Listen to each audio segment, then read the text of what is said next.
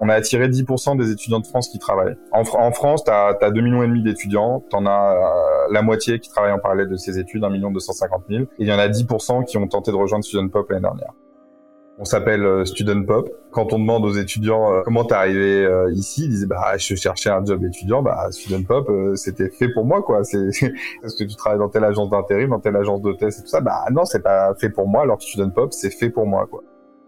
On fait ça aussi parce que ça permet à plein de jeunes de financer euh, leur vie étudiante et que les premiers pas dans le monde professionnel des étudiants, bah, c'est clé pour leur confiance en eux, pour euh, avoir envie euh, de, de, s'éclater dans la vie professionnelle. Et donc on arrive à un moment clé. Donc ayons conscience qu'on arrive à ce moment clé et donc on peut jouer un rôle clé dans la vie de ces étudiants. Et quand tu as conscience de ça et que tu arrives à travailler ça, bah tout d'un coup tu sais pourquoi tu es là. Quand tu travailles tard, quand tu as des galères, la vie entrepreneuriale, je sais pas le nombre de galères chaque semaine qu'on se tape, et bah ça, ça te permet de résister et, tout ça.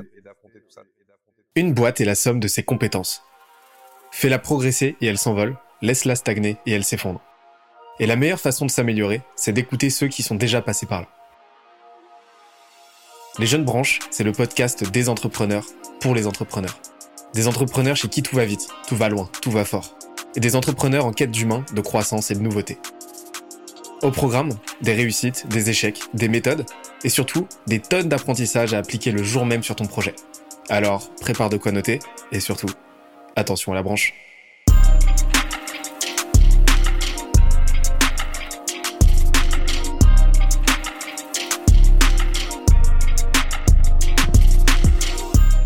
Cette semaine, je reçois Ouriel Darmon, CEO de Student Pop, la plateforme qui révolutionne les emplois étudiants.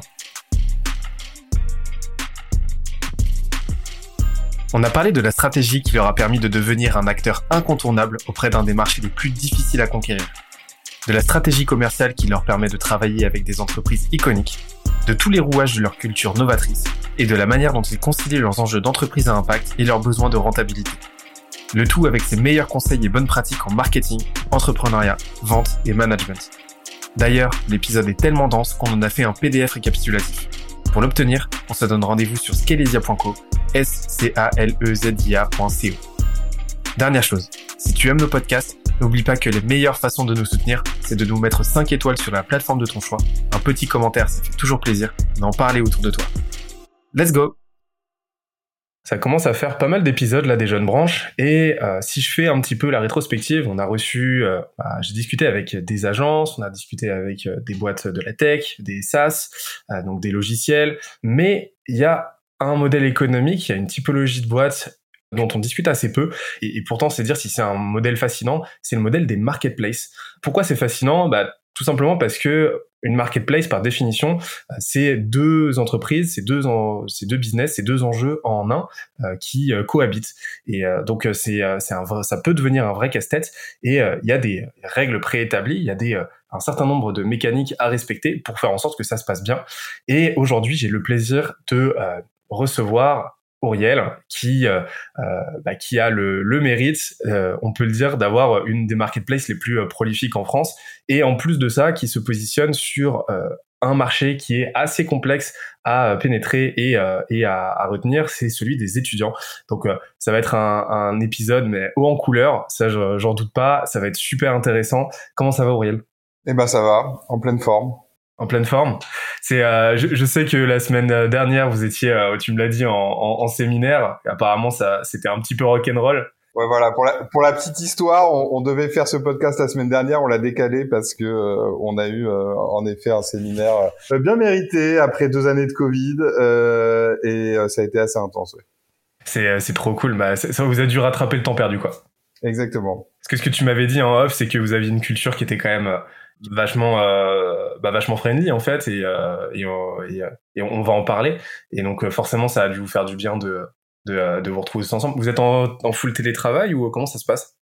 Non du tout euh, quoi aujourd'hui euh, on est trois jours par semaine dans les bureaux. Et c'est vrai que hum, je pense que toutes les entreprises ont été impactées par cette période Covid mais pour une entreprise qui est très tournée autour euh, de moments euh, festifs, de moments chaleureux, euh, de, de jeux en tout genre, de d'apéro et tout ça, ça a été un, ça a été une sacrée épreuve que le Covid, que le confinement. donc à la sortie du Covid. On a pris des nouveaux bureaux avec une belle terrasse. On est content de se retrouver et, et de reprendre des bonnes vieilles habitudes, même si, en effet, je pense que on n'était pas sur du autant de télétravail avant le Covid et que ça aussi, ça fait du bien. C'est des nouvelles méthodes de, de travail et qu'on a su, on a su nous adapter aussi. Et, et d'ailleurs, euh, vous avez un modèle en marketplace, tu, tu, vas nous en parler un peu plus en détail et bien mieux que moi de, de votre cœur d'activité, mais vous avez un, un cœur d'activité qui se passe quand même principalement en présentiel. Ça, ça s'est bien passé, ouais, le, la période Covid? Ah non, non, non, ça a été euh, une cata. si on parle de ce sujet... Euh, le... Comment vous avez fait bah, à l'annonce euh, des premières mesures de confinement, on a 50% de notre business qui s'est écroulé du jour au lendemain. Et, et, donc, comme je te disais, on a eu deux choses. On a eu d'une part, donc euh, nous chez Student Pop, on, on propose des, des, jobs étudiants, et parmi ces jobs étudiants, il y a de la dégustation de produits en magasin. Euh, je, je sais pas si tu imagines en période Covid de faire déguster des, des, des nouveaux produits en magasin. Surtout qu'il y avait plus que des pâtes en magasin pendant cette période, donc. Euh. ah, c'était donc euh, on, on, fait ça, on fait de la vente en boutique, tous les magasins étaient fermés, euh, on fait l'hôtellerie-restauration, bref, beaucoup de choses qui ont été très fortement impactées. Donc business très impacté et euh, culture d'entreprise très impactée, puisque encore une fois, euh, c'est dur de travailler avec des étudiants les étudiants euh, sont surprenants et il y a toujours, euh, ça se passe jamais comme prévu avec des étudiants. Donc ça demande énormément d'investissement de nos équipes pour suivre tout ce qui se passe sur le terrain. Au moins, la, récompense de tout ça, c'est que de faire ça en groupe, en équipe euh, et d'affronter ces épreuves tous ensemble, bah, c'est hyper cool. Mais quand on le fait depuis son canapé tout seul chez soi, c'est beaucoup moins sympa. Et donc, il a fallu aussi se réinventer à ce niveau-là. C'est sûr, parce qu'en plus là, vous commencez à être, vous n'êtes pas une petite équipe quoi. Vous êtes combien là aujourd'hui on est 70 dans l'équipe, ouais. 70 ah, Ça commence à faire, effectivement. Ça, ça, fait du monde en séminaire, quoi. ouais, ouais, ça fait du monde en séminaire. On, on, on peut, euh, on, peut créer une sacrée ambiance euh, dans, dans un restaurant chinois, comme euh, tu l'expliquais. dans un karaoké qui se transforme en boîte de nuit. Bah voilà, avec avec des cotillons et des paintballs dans tous les sens. Ça, c'est un concept ça, le karaoké paintball. Mais écoute, moi je suis, je suis très curieux du coup de que, tu que tu me parles un petit peu plus de voilà de, de student pop euh, bah, de la genèse la genèse en fait. Et puis euh, bah voilà tu, nous racontes un petit peu euh, un petit peu la boîte d'où l'idée vous est venue et, quand est-ce que vous êtes créé et où on en est aujourd'hui quoi. Alors d'où l'idée nous est venue? Bon on a on est quatre associés. Parmi ces quatre associés on avait monté d'autres boîtes ensemble précédemment. Je pourrais y revenir mais le point commun entre ces quatre associés, c'est qu'on a tous été étudiants. On a tous galéré euh, à faire des jobs étudiants. Euh, quand on en a parlé, on avait tous des histoires euh, pas forcément des plus heureuses. Euh, mon associée Estelle, elle fait 1m69, euh, elle se faisait recaler des agences d'hôtesse parce qu'il fallait faire 1m70. Euh, Damien, mon associé, euh, un de ses premiers boulots, c'était de travailler chez un pote de son père qui euh, qui avait un, un, magasin à Rungis. Il a travaillé à, à 3-4 heures du mat pendant deux mois pour un pote de son père à Rungis. Et à la fin, il s'est pas fait payer. moi, je me rappelle avoir pas le dire, mais avoir menti sur mes premières expériences de restauration pour décrocher mon premier boulot en restauration. et je me rappelle le premier plateau que j'ai renversé j'étais euh, tout euh, shaking, euh, tremblotant, en me disant ils vont découvrir qu'en fait je n'ai pas d'expérience. Et toutes ces voilà, c'est de, de, passer avec son CV dans 100 000 magasins, de, de se prendre des vestes et tout ça, c'est on est étudiant, on arrive sur le marché du travail, c'est pas évident et, et tout ça, voilà, ça, ça, ça complique la confiance en soi, le rapport au travail. Donc on s'est dit c'est un moment clé euh, et euh, on peut changer la donne. Et en fait, euh, pour la, l'histoire complète, c'était sur notre précédente startup, on avait l'habitude d'organiser euh, notamment des, des, des, des, soirées, des barbecues pour réunir un peu nos utilisateurs et mieux les connaître. Et on faisait appel à des étudiants. Et parce qu'on avait regardé, on avait vu que les agences d'hôtesse, les agences ouais classiques, c'était hors de prix, les gens faisaient la gueule, les gens venaient pas et, euh, et, en fait, nous, les étudiants euh, qui animaient euh, nos, nos barbecues euh, et nos soirées, bah, ils étaient tellement sympas que toutes les boîtes qui venaient nous disaient ah tu veux pas me filer le contact de ces étudiants? Et les étudiants quand ils étaient pas disponibles disaient non non je suis pas disponible mais j'ai un pote qui est disponible et donc on s'est dit ouais il y a quelque chose à faire là-dessus et voilà après la puissance d'internet c'est la mise en relation. Et donc la mise en relation entre des étudiants et des clients bah c'est sur ça qu'on s'est focalisé. Excellent. Et, et, donc vous avez créé, vous êtes lancé en modèle en modèle marketplace. Et, et là aujourd'hui, vous bossez avec combien d'étudiants, combien de clients? Alors, euh, en effet, tout, tout, le truc de Student Pop, ça a été de réconcilier euh, les besoins des étudiants et les besoins des entreprises, qui sont très différents, mais euh, qui peuvent s'entendre euh, grâce à nous, on l'espère. Euh, et donc, ben, l'année dernière, on a fait travailler plus de 10 000 étudiants. Il faut savoir qu'on en a attiré on, on s'en est, on s'en est pas rendu compte au début euh, parce que c'est les téléchargements d'applications, nanana. On a, on a attiré 10% des étudiants de France qui travaillent. En, en France, t'as as 2 millions et demi d'étudiants, t'en as euh, la moitié qui travaillent en parallèle de ces études, 1 million 250 000, et il y en a 10% qui ont tenté de rejoindre Student Pop l'année dernière. Et comme on a une marketplace, en effet, on régule et il y en a 10 000 qui ont intégré Student Pop et qui ont travaillé chez Student Pop l'année dernière. Et sinon, on a à peu près euh, un millier de, clients euh, et on a réalisé euh, plus de 100 000 missions l'année dernière. C'est beau. Mais écoute, en off, tu me parlais du fait que vous aviez un vrai enjeu géographique en fait, dans la mesure où votre localité, elle se mesure pas sur une territorialité nationale, mais mais plus communale en fait. Vous fonctionnez par ville, donc tu as un vrai enjeu en fait de d'équilibre, ce que ce que, que j'appelle le golden ratio entre euh, faire en sorte que euh, dans chaque ville où vous êtes euh, où vous êtes vous êtes positionné, il y ait un, équilibre qui se tient entre le nombre de d'étudiants prêts à travailler et le nombre d'offres qualitatives que les entreprises publient. Et c'est un vrai enjeu, ça, non?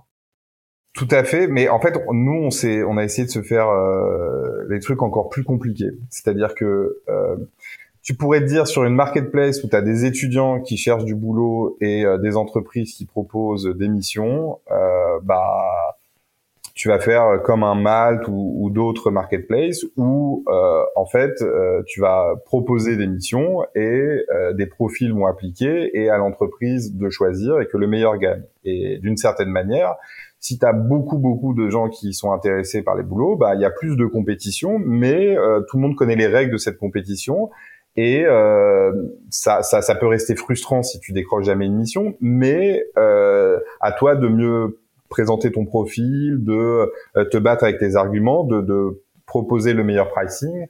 Euh, chez Student Pop, c'est différent. Euh, pour des petites missions, on s'est rendu compte que les étudiants, bah, ils n'avaient pas envie de se battre et de postuler et de s'accrocher pour décrocher une mission qui va durer une semaine ou quelques jours ou quelques heures pour un client. Et du coup, c'est nous qui faisons euh, l'intermédiaire de confiance. Et donc, les étudiants qui intègrent Student Pop, ils vont avoir un petit rendez-vous sur lequel on va déterminer euh, beaucoup de choses. On va s'intéresser beaucoup. On a travaillé sur les soft skills, savoir euh, s'ils ont la chat, s'ils ont une force de persuasion, si ils sont extravertis, introvertis, tout ça, pour ça, et, et quelles expériences ils ont. Et en fonction de ça, on va leur proposer des missions qui correspondent à leur profil, à ce qu'ils ont envie de faire, à là où ils sont. Et là où je te disais qu'on s'est compliqué la tâche, c'est que on va pas proposer si on a euh, par exemple une mission euh, à Marseille euh, de vente en boutique pour Cézanne, au lieu de proposer cette mission à toutes les personnes à Marseille qui ont envie de faire de la vente en boutique, qui ont déjà fait de la vente en boutique, qui ont déjà travaillé potentiellement avec Cézanne et qui avec qui ça s'est bien passé, qui non, ce qu'on va faire, c'est qu'on va identifier tous ces étudiants, il y en a peut-être 1000 à Marseille, et on va se dire pour que l'expérience elle soit super kiffante pour ces étudiants, eh ben on va proposer d'abord aux 20 meilleurs, puis aux 20 suivants, puis aux 20 suivants pour que quand j'ai mon téléphone qui vibre et que je suis chez Student Pop, si on me propose de euh, travailler ce week-end chez Cézanne à Marseille, euh, si j'accepte la mission, eh ben euh, le premier qui accepte la mission, la mission elle est pour lui. Le deuxième, on va lui proposer d'être backup si jamais euh, il y a un désistement euh, au dernier moment. Et donc ça, ça veut dire que on a vraiment besoin de réguler le nombre d'étudiants à Marseille en fonction du nombre de jobs qu'on a à Marseille, parce que comme on propose par vagues successives, si euh, on n'a pas assez de boulot, ben, il y a des étudiants qui vont jamais recevoir de mission et qui vont être très frustrés de, de, de, de, de faire partie de, cette communauté où tout le monde est content, tout le monde taffe et tout ça, et de jamais recevoir de boulot. Donc, à nous, avec un algorithme euh, précis, de, donner une chance aux nouveaux, de valoriser ceux qui ont les meilleures expériences et tout ça, et donc de bien réguler et d'avoir le bon nombre d'étudiants euh, par euh, pool géographique. Donc, c'est c'est un, un, énorme enjeu, et aujourd'hui, je dirais, la, la les quelques personnes, euh, les, étudiants, quand ils sont pas contents chez Student Pop, c'est souvent parce qu'ils ont pas assez de missions. Donc euh, le, tout le truc, c'est d'avoir euh, assez de missions pour chacun. Ouais, c'est vraiment cet équilibre en fait, et c'est c'est la grande difficulté de, de toutes les marketplaces quoi. C'est d'avoir une un, un, équilibre cohérent entre offre et demande, et c'est un vrai casse-tête. A fortiori quand c'est de l'humain, parce que quand tu es une marketplace, quand tu es le bon coin et que tu vas vendre des objets pour le coup, des produits physiques, t'as des, as des notions de stock, mais c'est plus gérable. Alors que là, tu es sur de l'humain, donc tu as des frustrations à gérer. Donc vous, vous avez trouvé cette solution. J'utilise mes mots, hein, mais euh, cette solution de vous positionner en, tant que marketplace d'un point de vue produit, mais d'un point de vue euh, acteur, d'un point de vue intermédiaire, au final, comme une, un peu comme une agence, c'est ça. Vous allez prodiguer de la formation, vous allez faire une sélection aussi pour vous assurer que euh, le meilleur matching se fasse, et, et vous n'êtes pas simplement dans une mise en relation passive. Il y a vraiment une idée de d'activité de votre côté. Vous êtes actif, quoi. Complètement. On est actif et nous, on va se battre pour que nos étudiants ils soient satisfaits et qu'on soit comme un agent pour eux. On va leur trouver les meilleures missions qui leur correspondent en fonction de ce qu'ils ont envie de faire, de, leur volonté de travailler, tout ça. Et on va être un agent aussi pour nos clients, euh, à leur trouver les meilleurs étudiants. À, euh, et il y a une dernière complexité, euh, c'est que les étudiants chez Student Pop, et c'est ça qu'ils trouvent chez Student Pop, c'est du archi flexible. C'est-à-dire que euh, les étudiants, en gros, leur besoin, c'est de travailler pour financer leurs études, et la priorité, c'est les études. Et donc, euh, de temps en temps, euh, ils ont pas cours pendant trois semaines, ils vont vouloir bosser à fond. De temps en temps, euh, ils ont cours et ils vont vouloir bosser que 5 heures. Et en fait, la semaine d'après, ils pensaient vouloir travailler 10 heures, mais ils ont un travail de groupe. Et en fait, ils ont une soirée. Et en fait, et, et, et donc, ils ont besoin de choisir en gros leur mission toutes les semaines en fonction de leur agenda de la semaine. Et les clients, de leur côté, eh ben, ils ont envie de travailler toujours avec le même étudiant ou les mêmes étudiants pendant très longtemps parce que plus tu travailles sur un job, plus euh, tu es formé, et meilleur tu es. Et donc réconcilier cette euh, volonté de flexibilité du côté étudiant et cette volonté euh, de pérennité du côté client, bah, c'est assez compliqué. en fait, notre manière de fonctionner, c'est d'avoir des pools d'étudiants dédiés à un client. C'est-à-dire que quand on a euh, deux trois besoins euh, réguliers pour un client, bah en fait on va avoir cinq six étudiants qui chaque semaine vont faire leur emploi du temps en fonction de ces quelques jobs euh, disponibles pour ce client. Donc en fait les étudiants vont avoir une capacité à choisir leur boulot comme ils le souhaitent chaque semaine.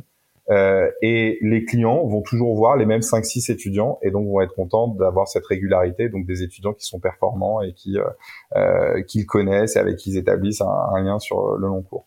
Mais ça c'est super intéressant parce que parce que en fait si on prend le framework art, tu sais en growth, en gros le point d'activation c'est faire en sorte euh, donc côté client et côté étudiant, euh, si je comprends bien, c'est de faire en sorte que les les que la première mission se passe bien Derrière, ça amène une rétention euh, naturelle en fait, où le client va vouloir euh, réembaucher l'étudiant, l'étudiant est content d'avoir bossé avec le client, et donc en fait, ça, ça crée une rétention de part et d'autre. Et vous, en fait, bah, de fait, ça vous crée une rétention euh, intéressante aussi, donc du, du revenu résiduel.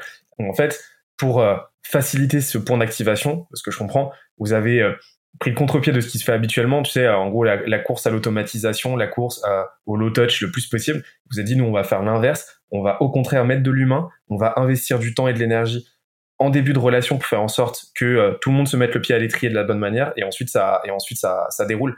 Et euh, est-ce, que j'ai, bien cerné le truc ou Alors, euh, sur l'humain, on est quand même archi, on est très automatisé. Tu vois, aujourd'hui, on, on, garde de l'humain. En effet, nous, dans notre modèle, on avait euh, deux types de concurrents. On avait des plateformes de mise en relation, comme on l'a évoqué, de mise en relation euh, directe, c'est juste euh, une plateforme. Et on avait des agences qui font de l'accompagnement humain. Et on s'est dit, il faut qu'on ait le même degré de service qu'une agence et la même efficacité qu'une plateforme.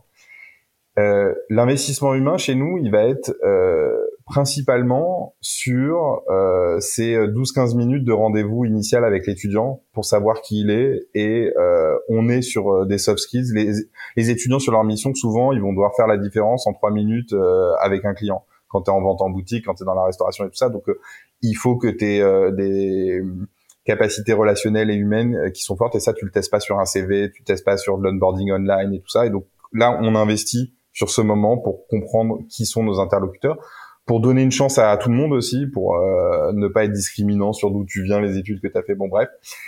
Du coup, là, on investit, ça nous permet de qualifier, mais ensuite, on alimente un algorithme, et c'est beaucoup notre algorithme qui va, euh, en fonction euh, du type de mission du client, de ce qui nous a fait comme feedback sur ses missions, de euh, du type d'expérience qui est souhaité, et le matching avec tout ce qu'on a collecté en onboarding digital pendant l'entretien, pendant les premières missions de l'étudiant, tout ça va se faire grâce à un algorithme. donc aujourd'hui, oui, il y a un petit investissement humain au début. Ensuite, il y a de l'accompagnement du client pour bien comprendre ses besoins et nos gros comptes. On va être capable de déployer des campagnes pour eux et tout ça, et donc de les accompagner potentiellement en conseil et tout ça. Mais on est quand même sur euh, du, du, du, scaling grâce au digital et grâce à de l'automatisation euh, de manière euh, très forte. Donc il y a de la bonne tech derrière comme on aime. ouais, il y a de la bonne tech derrière comme on aime et, euh, et passionnante parce que parce qu'on est de la tech qui euh, euh, essaye de comprendre euh, les, les, les, les, facettes euh, du caractère humain, de, de, de l'expérience, de la motivation. De, c'est passionnant. Excellent. Bah, moi, ce que je te propose, c'est que on attaque, on attaque avec le gros de la, la discussion. tu sais, chez chez Scalesia, on a on a modélisé euh, la, la, mécanique de croissance idéale qui permet à une boîte de grossir, bah, tu vois, rapidement, euh, sereinement et euh, durablement. on appelle ça les cinq piliers. Donc, c'est les cinq piliers opérationnels et structurels qui te permettent de grossir de façon homogène et d'éviter d'avoir des déséquilibres qui un jour, qui à un moment te reviennent forcément au coin de la figure et qui te causent de gros problèmes. Tu vois. ces cinq piliers qui constituent ce modèle, c'est ton marketing. Donc, comment tu te positionnes sur ton marché auprès de ton industrie ton branding, ta distribution, ton étude de marché, qui doit être continue, qui doit être en flux et pas en stock. Euh, ensuite, ton offre, donc toute la partie euh, product en fait dans, dans votre cas, comment tu as designé ton offre, euh, comment tu offres la meilleure interface possible à tes, à tes utilisateurs, à tes clients, ton product management, ton product development, donc toute la partie tech, la partie revenu, comment tu monétises en fait, comment tu vas chercher l'argent, comment tu optimises tout ça, la partie growth, comment tu systématises ta croissance, comment euh, tu l'automatises, comment tu fais en sorte qu'elle soit bien modélisée, qu'elle soit bien appréhendée. Et ensuite, toute la partie système entrepreneurial, donc c'est ce qui englobe le tout. Donc c'est quoi? C'est tes people, donc comment tu recrutes, qui, pourquoi, euh, ta culture d'entreprise et euh, tes process internes. L'idée, en fait, ensemble, ça va être de, de, désosser un petit peu Student Pop à la lumière de ces cinq piliers et de voir, en fait, comment toi, en tant que cofondateur, et avec euh, bah, tes, euh, tes, euh, tes, trois autres cofondateurs, vous avez pensé votre, votre croissance, vous avez pensé Student Pop, et je suis sûr que ça va être un super échange. Qu'est-ce que t'en dis? Bah avec plaisir et ça, ça me parle à fond parce que je trouve que souvent quand on prend un sujet unique, on, on, le prend par une lorgnette et on se rend pas compte qu'il y a tout ce système autour et qu'en fait si tu te poses des questions au niveau commercial, il faut peut-être te dire est-ce que tu as le bon positionnement, est-ce que tu as la bonne image de marque, est-ce que tu euh, de la même manière pour le marketing, pour beaucoup de choses? Donc euh, cette vision 360, euh, j'y adhère à fond et pour ça que je suis, je suis ravi d'engager cette discussion avec toi. Bah trop bien. Bah ça c'est le gros enjeu de notre côté, c'est de faire comprendre aux gens que l'entrepreneuriat c'est pas des silos qui se regardent pas, c'est c'est vraiment une démarche globale et euh, et que bah oui ton marketing si tu veux qu'il soit performant, faut qu'il soit aligné avec tout le reste et pareil comme tu l'as dit avec tes ventes, pareil avec ton produit etc. Et en fait c'est un tout qu'on appelle holistique, tu vois. Euh, je te propose de commencer par euh, la partie marketing, euh, notamment la partie positionnement parce que bah, vous êtes positionné, euh, vous avez fait le choix de vous positionner euh, auprès d'un marché, euh, donc celui des étudiants qui est pas qui est pas évident pour le coup à, à conquérir. et donc ça va être super intéressant de savoir comment bah, comment vous avez opéré ça en fait, comment comment vous avez vous avez comment vous faites aujourd'hui pour vous différencier. Est-ce que tu peux nous en dire un petit peu plus sur sur ce positionnement là de, de Student Pop? Comment vous l'avez échafaudé? Et aujourd'hui où est-ce que ça en est? Là-dessus, je pense que ce qui a été clé, c'était euh, les expériences, euh, mes expériences passées d'entrepreneur avec mes associés, ou sur les précédentes boîtes qu'on a créées, euh, on avait fait cette erreur d'essayer de de créer une plateforme, c'était sur un marché différent, mais à la Facebook qui s'adresse à tout le monde, quoi.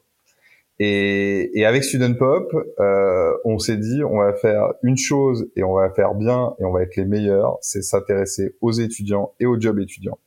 Et du coup, toutes nos questions, toutes nos problématiques quand on se projette, la, la, la manière dont on parle sur notre application mobile, le type de job qu'on propose, l'évaluation des compétences, le, le, le discours qu'on a vis-à-vis de nos clients, il n'y a, y a, pas d'erreur. On, on, on parle d'une cible, c'est les étudiants avec toutes leurs forces leur fougue, leur vivacité, leur capacité à apprendre vite, leur dynamisme, leur, euh, ce, que, ce que ça représente pour les marques, et avec leurs faiblesses, peu d'expérience, euh, la volatilité. Et donc voilà, ce qui a été clé pour nous, c'est de faire un choix très clivant au début, qui est de faire une chose, se focaliser sur les étudiants.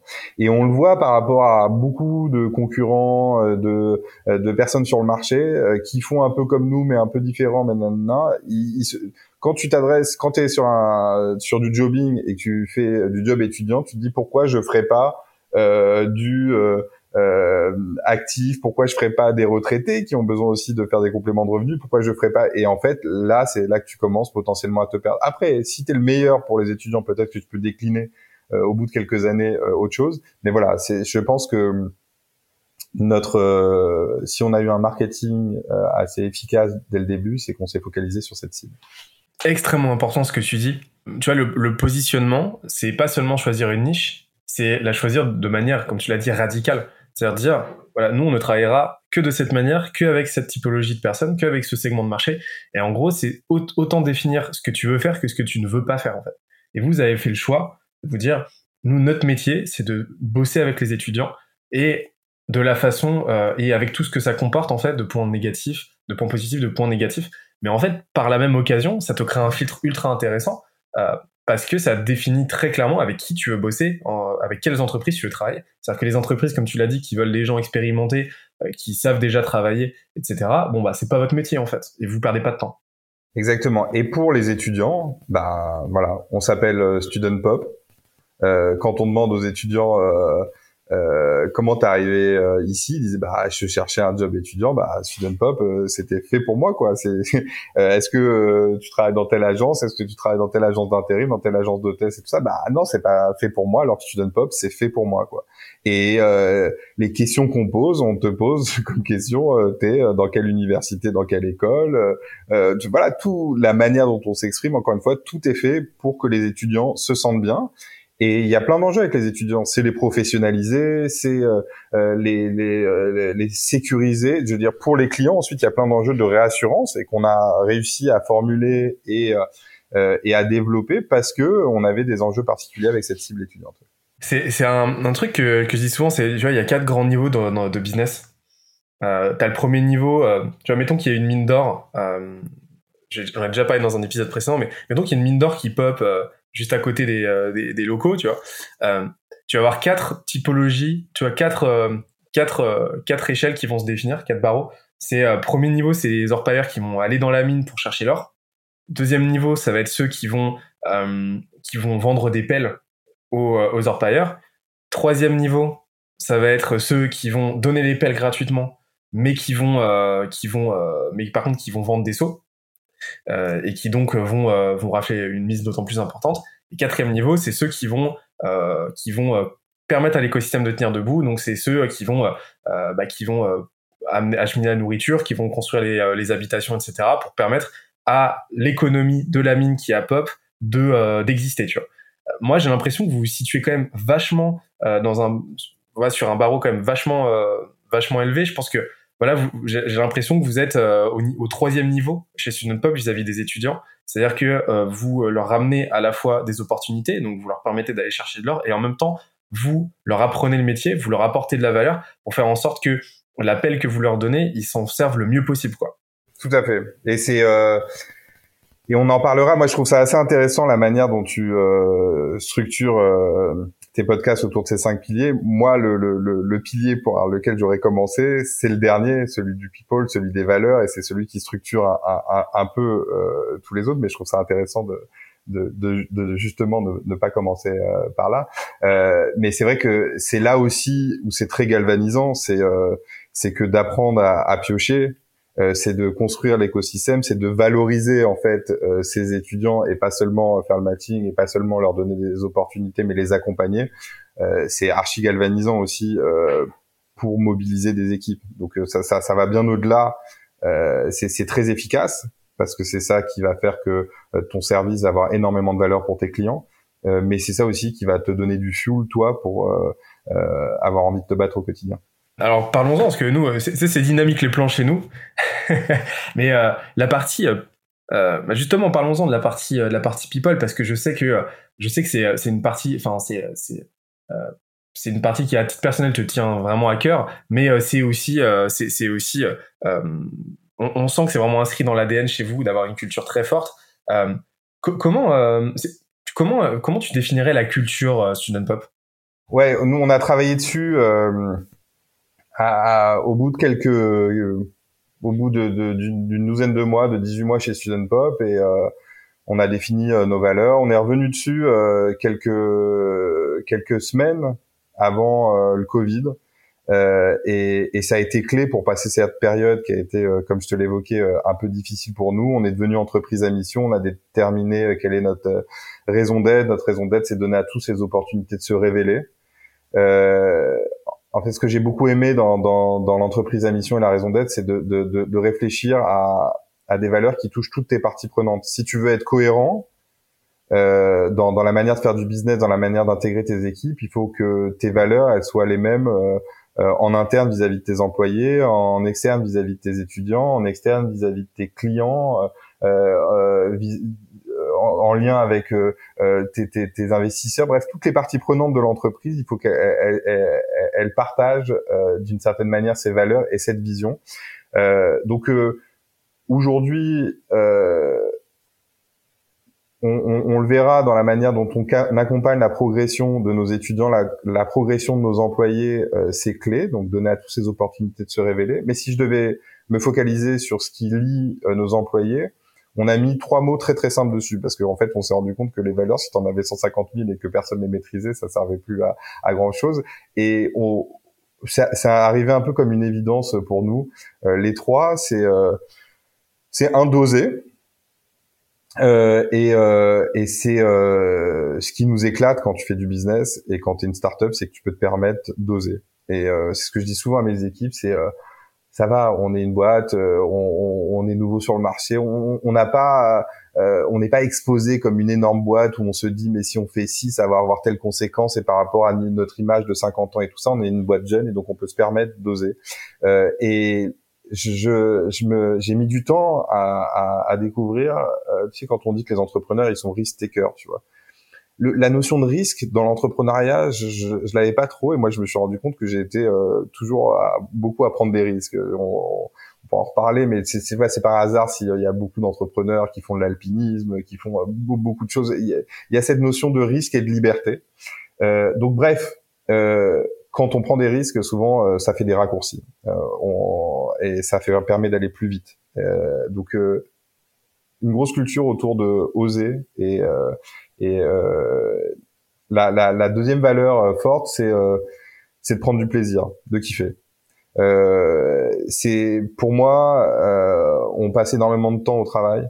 Euh, on, on, passe énormément de temps avec ses collègues. quand tu choisis un collègue, il faut que ce soit le meilleur, celui qui peut t'apporter, celui qui peut te compléter mais aussi celui avec qui tu as envie de passer du temps. je veux dire, moi, quand je vais dans, un, dans, dans une réunion et que je travaille avec des gens euh, avec qui j'ai du plaisir à travailler, bah ça, ça révèle aussi le meilleur de moi-même. Euh, aujourd'hui, si je fais euh, ce podcast avec toi, c'est aussi que quand on s'est passé un premier coup de fil, on a accroché et ça, ça donne envie de s'éclater, à discuter de sa boîte, de trucs. Et donc, je pense que euh, après, euh, tu vas pas travailler et choisir tes clients en fonction de leur gueule, en fonction s'ils sont sympas ou pas. On fait du business et on est là euh, pour faire de la croissance. Et... Mais pour tes employés avec qui tu vas vraiment passer du temps pendant longtemps, je pense que euh, cette notion euh, de, de, de, kiff et de te dire, ben voilà, euh, comme je te disais, on travaille dur, on travaille à fond, on a beaucoup dans sa boîte, donc il faut garder toujours en tête où est-ce que je prends du plaisir et travailler en comprenant là où euh, c'est là où tu prends du plaisir, je pense que c'est clé. Il faut le rappeler de temps en temps parce que je l'ai vécu dans mes premières boîtes. Euh, la posture de l'entrepreneur euh, qui s'auto-flagelle et qui travaille pour travailler parce qu'il se dit sinon il se sent culpabilisé. il faut pas s'éloigner de la notion de plaisir.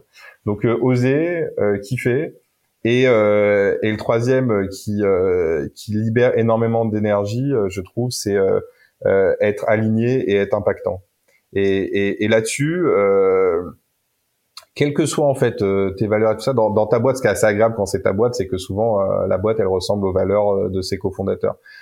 mais il y a des moments où tu fais des grands écarts, il y a des moments où de, de, de, de mettre un peu les mots sur c'est quoi qui te tient à cœur, pourquoi tu fais ça, euh, pourquoi on fait ça? Je te l'ai raconté. Nous, on fait ça parce que euh, euh, il y a bien sûr un business, il y a une croissance, c'est hyper excitant parce qu'on fait à la fois du B2C et du B2B. Donc en termes de produits, on y reviendra, c'est passionnant. Mais bon, on, on fait ça aussi parce que ça permet à plein de jeunes de financer leur vie étudiante et que les premiers pas dans le monde professionnel des étudiants, bah, c'est clé pour leur confiance en eux, pour euh, avoir envie euh, de, de, de, de s'éclater dans la vie professionnelle. Et donc, on arrive à un moment clé. Donc, ayons conscience qu'on arrive à ce moment clé et donc on peut jouer un rôle clé dans la vie de ces étudiants. Et quand tu as conscience de ça et que tu arrives à travailler ça, bah tout d'un coup, euh, tu sais pourquoi tu es là. Quand tu travailles tard, quand tu as des galères, la vie entrepreneuriale, je sais pas le nombre de galères chaque semaine qu'on se tape, et bah ça, ça te permet de résister et, et d'affronter tout ça. Donc voilà. Euh, oser, kiffer euh, être impactant et aligné. C'est ça nos valeurs.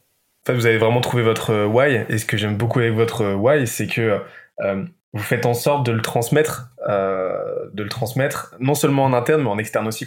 C'est-à-dire qu'en gros, cette notion de kiff, de, kiff et de et, et, et de risk, risk taking dont tu parlais, bah, en fait, tu as envie d'insuffler ça aux étudiants avec lesquels vous travaillez en fait, de ce que je comprends. Et, euh, euh, et, et, et, en plus, je, je, je, ressens une vraie bienveillance, en fait. Ça qui est cool. C'est que t'as le pendant de, euh, as le pendant du, du, du, risque, qui est bah, l'échec. Et, euh, et, et, je, et on ressent, tu vois, alors c'est moi qui extrapole, mais je suis sûr de moi, euh, on sent qu'il euh, y a une vraie tolérance à l'échec de, de votre côté et que forcément, bah, quand tu prends un risque, tu as de fortes chances de te planter.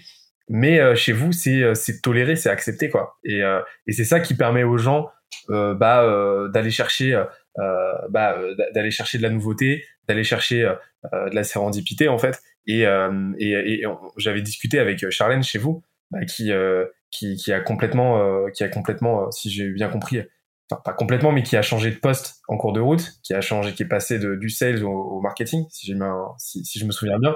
Et tu m'avais parlé justement de ce, de ce, cette mécanique que vous aviez chez vous où euh, tout le monde peut tester un peu différents rôles. Euh, alors c'est cadré, mais euh, euh, mais il y a vraiment cette liberté chez chez Student Pop. Tu, peux m'en parler un petit peu? Je pense que c'est hyper cool pour les employés et c'est hyper cool pour la dynamique de la boîte. C'est quand bah, quand tu crées une boîte, euh, tu as souvent besoin de couteaux suisses et ensuite tu as besoin de te spécialiser. Ça, tout le monde passe par là. Nous, ce qu'on a permis euh, à, à, nos employés euh, très tôt, c'est de se dire, euh, tu as ton poste et euh, tu as un certain nombre de projets transverses. Et ces projets transverses, euh, ça peut être dans un premier temps ben, les RH parce que t'as pas de RH, ça peut être la formation, ça peut être le marketing, ça peut être l'animation des réseaux sociaux, ça peut être le produit, ça peut être la data. Et, et, en fait, euh, grâce à ces projets transverses euh, qui euh, prennent en gros deux heures par semaine aux employés, et on, on, a un certain nombre de projets transverses et les employés peuvent proposer ces, ces, ces, ces, projets transverses. Et ben, tu commences à tester un truc et tu commences à te plaire dans le truc et tu commences à susciter un intérêt chez des gens qui vont creuser le sujet. Et en fait, chez nous, euh, t'as plein de nos, nos, collaborateurs qui ont commencé euh, à se dire bah voilà notre notre DRH euh, avant elle faisait euh, du CSM elle était dans les opérations et elle a, elle a creusé la partie RH et et elle est devenue excellente et elle a vraiment énormément progressé sur ces sujets parce qu'elle était passionnée par ces sujets et qu'elle connaît le terrain, elle connaît les équipes, donc ça lui donnait aussi énormément de légitimité. Euh, pareil pour Charlène sur la partie marketing, euh, pareil pour euh, notre responsable data qui est arrivé sur la partie opération et en fait un génie de la data, elle, nous éclate. et il y a, beaucoup de personnes comme ça qui ont évolué. Et on a aussi cette culture chez Student Pop de, la connaissance du terrain, de, de, de, travailler avec les étudiants, de travailler avec les clients, de, faire des missions nous-mêmes, de tout ça. Et donc c'est vrai que quand tu as des personnes qui sont passées euh, par le terrain et qui ensuite évoluent euh, sur d'autres postes, euh, ça ça leur donne une, une sacrée compréhension de l'entreprise et des enjeux de l'entreprise. donc donc c'est vrai que il y a beaucoup de parcours comme ça c'est Student Pop et en même temps euh, il s'agit d'aller euh, attirer euh, des bons profils de l'extérieur des gens hyper qualifiés sur certaines compétences donc on fait un bon mix entre des évolutions internes mais qui peuvent être pas seulement verticales mais parfois horizontales et et des, des, des, des apports de compétences de l'extérieur J'adore la réalité dans laquelle ça s'ancre, qui est que dans beaucoup de cas, tu as les bonnes personnes, mais pas au bon endroit en fait. Et euh, t'as as le bon profil qui est aligné avec ta mission, qui est aligné avec ta vision, qui est aligné avec ta raison d'être. Euh, c'est le triptyque d'une culture forte, euh, en plus des valeurs. Euh, mais mais voilà, ils sont pas ils sont pas au bon rôle, ils sont pas au bon poste en fait. Et, et l'exemple que tu donnes justement de la personne chez vous qui est passée à la data et qui excelle là-dedans, c'est un exemple typique de de ce que permet en fait une une évolutivité dans la boîte et de ce que permet cette horizontalité quoi et c'est super euh, c'est super intéressant la manière dont vous avez appréhendé ça et on le voit aussi de notre côté. Mais il, faut réussir à donner le micro quoi. C'est à dire que il faut réussir à, à dire aux employés en fait t'as as des employés ils vont pas être bien dans leur poste et tout ça euh, c'est euh, dépasser euh, la plainte pour arriver aux envies et aux ambitions et te dire ok c'est quoi ce que tu as dans le vide, c'est quoi le, truc qui t'anime, c'est quoi le truc sur lequel tu as envie de... Donc euh, il faut prendre un peu de temps, il faut donner les opportunités, et c'est pour ça que les projets euh, transverses qu'on a mis en place, c'est des bonnes opportunités, parce qu'en fait tu saisis l'opportunité, euh, tu vois, on est devenu entreprise à mission, on travaille sur les sujets de RSE, il y a des personnes qui se disent, ok, moi ça m'intéresse de réfléchir à, est-ce que la boîte, elle va devenir Bicorp, et je vais creuser ces sujets-là, et tu peux créer une vocation chez quelqu'un qui faisait rien à voir. de la même manière on a euh, des, on a des trucs qui sont très business et on a des trucs qui sont moins business. On a créé une association, on distribue de la bouffe dans les résidences étudiantes et tout ça. Bah voilà, tout d'un coup chez Student Pop, tu vas avoir la possibilité de faire de l'associatif. En fait, faire de l'associatif, euh, c'est euh, c'est hyper dur hein, parce que mobiliser des bénévoles, c'est hyper dur. C'est un autre enjeu que quand tu as des employés que tu payes. Bon bref, il y a et donc de donner l'opportunité, tu vois, je pense qu'il y a plein de gens qui se posent la question euh, de changer de voie, euh, de, de, de, se mettre à fond dans une asso, de non, non, bah voilà, on te donne la possibilité chez Student Pop de te mettre à fond dans une asso, on te donne la possibilité euh, de faire des RH. Et et, et ça, si si si, comme c'est du choisi, au-delà de ta fiche de poche, c'est toi qui choisis de, de faire ces projets. bah en fait, tu arrives à libérer des énergies de, de folie. Et c'est c'est euh, c'est assez incroyable ce que, ce que certaines personnes ont réussi à révéler chez eux grâce à ça. Et, ça, tu le, tu le cristallises dans ta, votre volonté d'être euh, Bicorp. Tu peux définir ce que c'est Bicorp? Une, une boîte Bicorp? Alors, euh, sur, les sujets de d'impact et de... Y a, y a, y a, on a un peu creusé, c'est pour ça qu'on est devenu plutôt entreprise à mission. En gros, tu as des labels euh, t'as ISO 26000, t'as Bicorp, euh, t'as donc euh, ces labels euh, sur un certain nombre de critères d'impact, ils te disent est-ce que tu es bon ou pas? Par exemple, la différence entre les plus gros salaires, les moins gros salaires, la répartition des parts de ta boîte, est-ce que tu as incentivé tes employés avec des BSPCE Est-ce que c'est quoi ton impact environnemental Est-ce que tu as fait des démarches pour réduire ton euh, ton, ton émission de CO2 Est-ce que donc environnemental, sociétal, nanana Et ils ont un certain nombre de critères et des auditeurs qui te permettent d'être labellisé ou pas. C'est cool, ça je trouve que c'est bien que les personnes qui travaillent là-dessus euh, soient valorisées par un label. Euh, nous, ce qu'on a adopté jusqu'à présent, c'était plutôt l'entreprise à mission qui est une démarche, une démarche qui te pousse à faire toujours mieux. Et en fait, euh, moi, je j'ai pas envie de clamer au effort qu'on est bien ou pas bien. Moi, ce qui m'intéresse, c'est de me dire qu'on est dans une euh, démarche de, de, de, progression continue sur ces sujets-là. Et, et, donc l'entreprise à mission, en gros, tu as quatre euh, piliers. Tu as le fait de définir ta raison d'être, le fait de définir un certain nombre d'engagements. Euh, donc on va se battre contre euh, les discriminations. On va donner la possibilité à des étudiants de développer leur employabilité. On va nanana.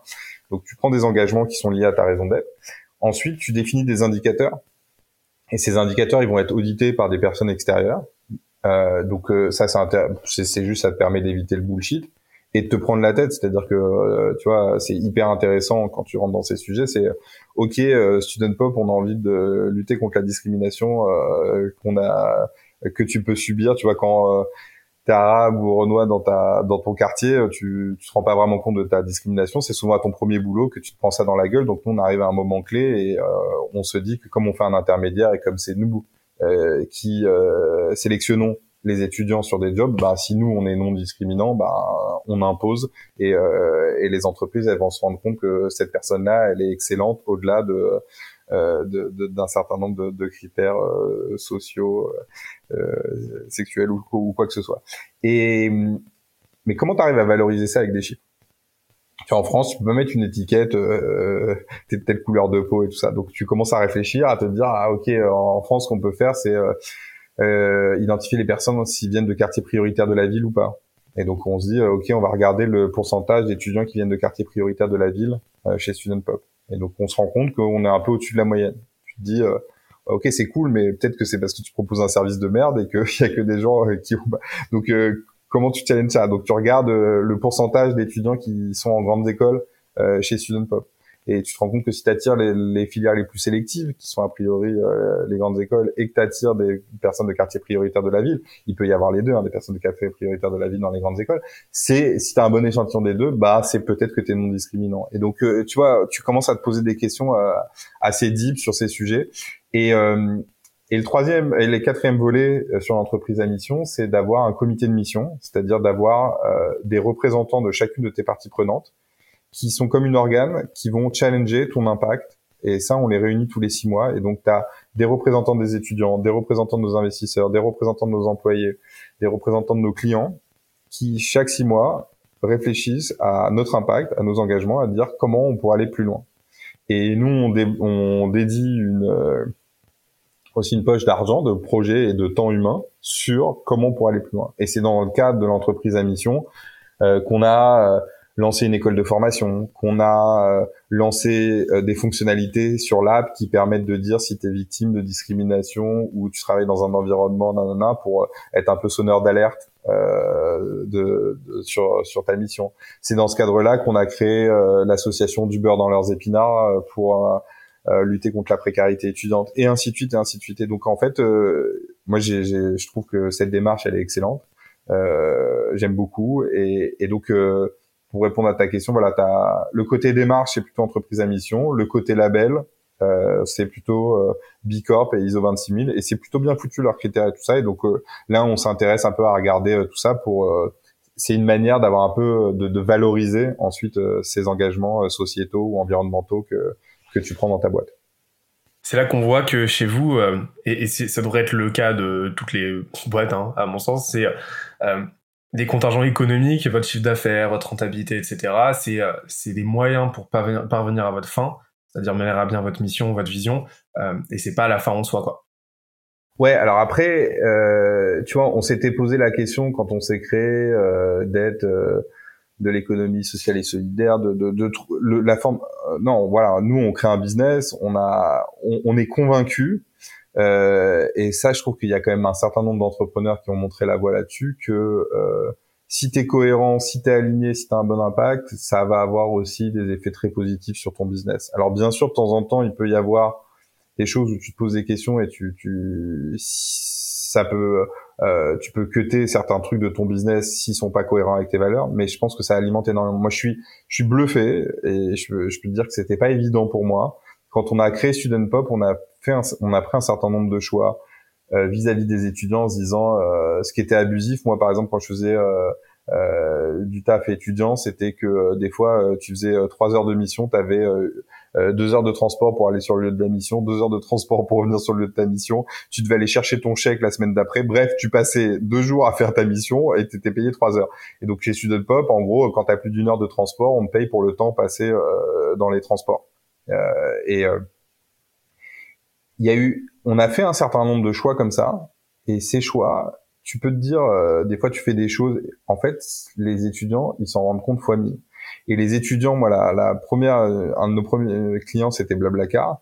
Et Blablacar, euh, quand on a commencé à travailler avec lui, il disait, mais c'est de la folie, les étudiants que vous nous envoyez, euh, ils ont une patate de folie, ils sont trop contents d'être là. Alors que jusqu'à présent, on avait l'habitude de passer par des agences d'hôtesse, on avait que des gens qui faisaient la gueule. Et donc, aujourd'hui, euh, tout, tout ce que tu fais dans ce sens-là, euh, ça te donne de la cohérence et je te dis, moi j'ai l'impression que nos étudiants ils nous le rendent fois mille. J'ai l'impression que l'investissement de nos employés dans l'entreprise et euh, leur capacité à, à, se surpasser, à se réinventer, il est énorme. Et donc euh, euh pour moi, euh, c'est c'est vraiment quelque chose qui s'auto-alimente et c'est quelque chose d'extrêmement positif pour le business que que d'être cohérent sur tes valeurs.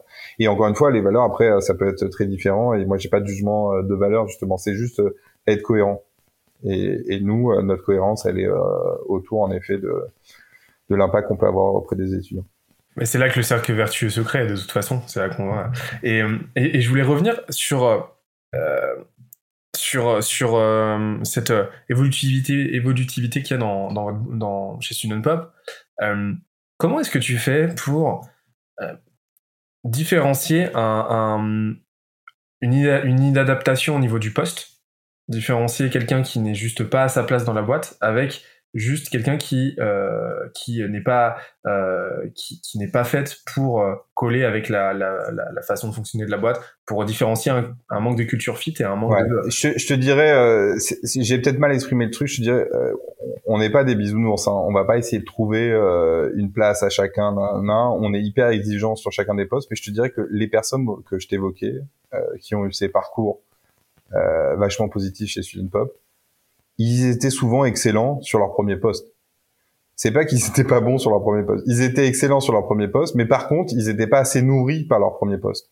Et donc, ils avaient besoin d'être nourris autrement et euh, ils étaient encore en recherche de ce qu'ils allaient davantage les alimenter, sur lequel ils allaient vouloir euh, s'éclater, construire leur carrière.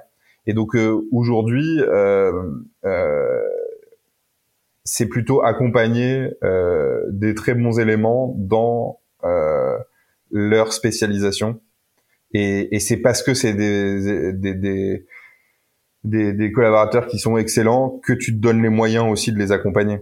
Et donc, de temps en temps, tu as des employés, euh, ça le fait pas, euh, un commercial euh, qui rapporte pas de bise, un responsable opérationnel qui est désorganisé, un responsable produit qui euh, c'est pas utiliser les outils de ticketing et qui euh, spécifie pas bien ses, ses, fonctionnalités et qui est pas créatif. Bon bref, donc non, ça nous arrivait d'avoir plein de personnes qui faisaient pas le taf et, et qu'on n'a pas pu accompagner. Voilà. Après, euh, si euh, si tu je trouve que l'élan déjà que tu crées en tant qu'employé, euh, il, il, est assez important et, euh, et, et c'est sûr que s'il y a une envie de progresser et tout ça, ça on va essayer de l'accompagner, que ce soit sur ton poste ou sur un autre poste.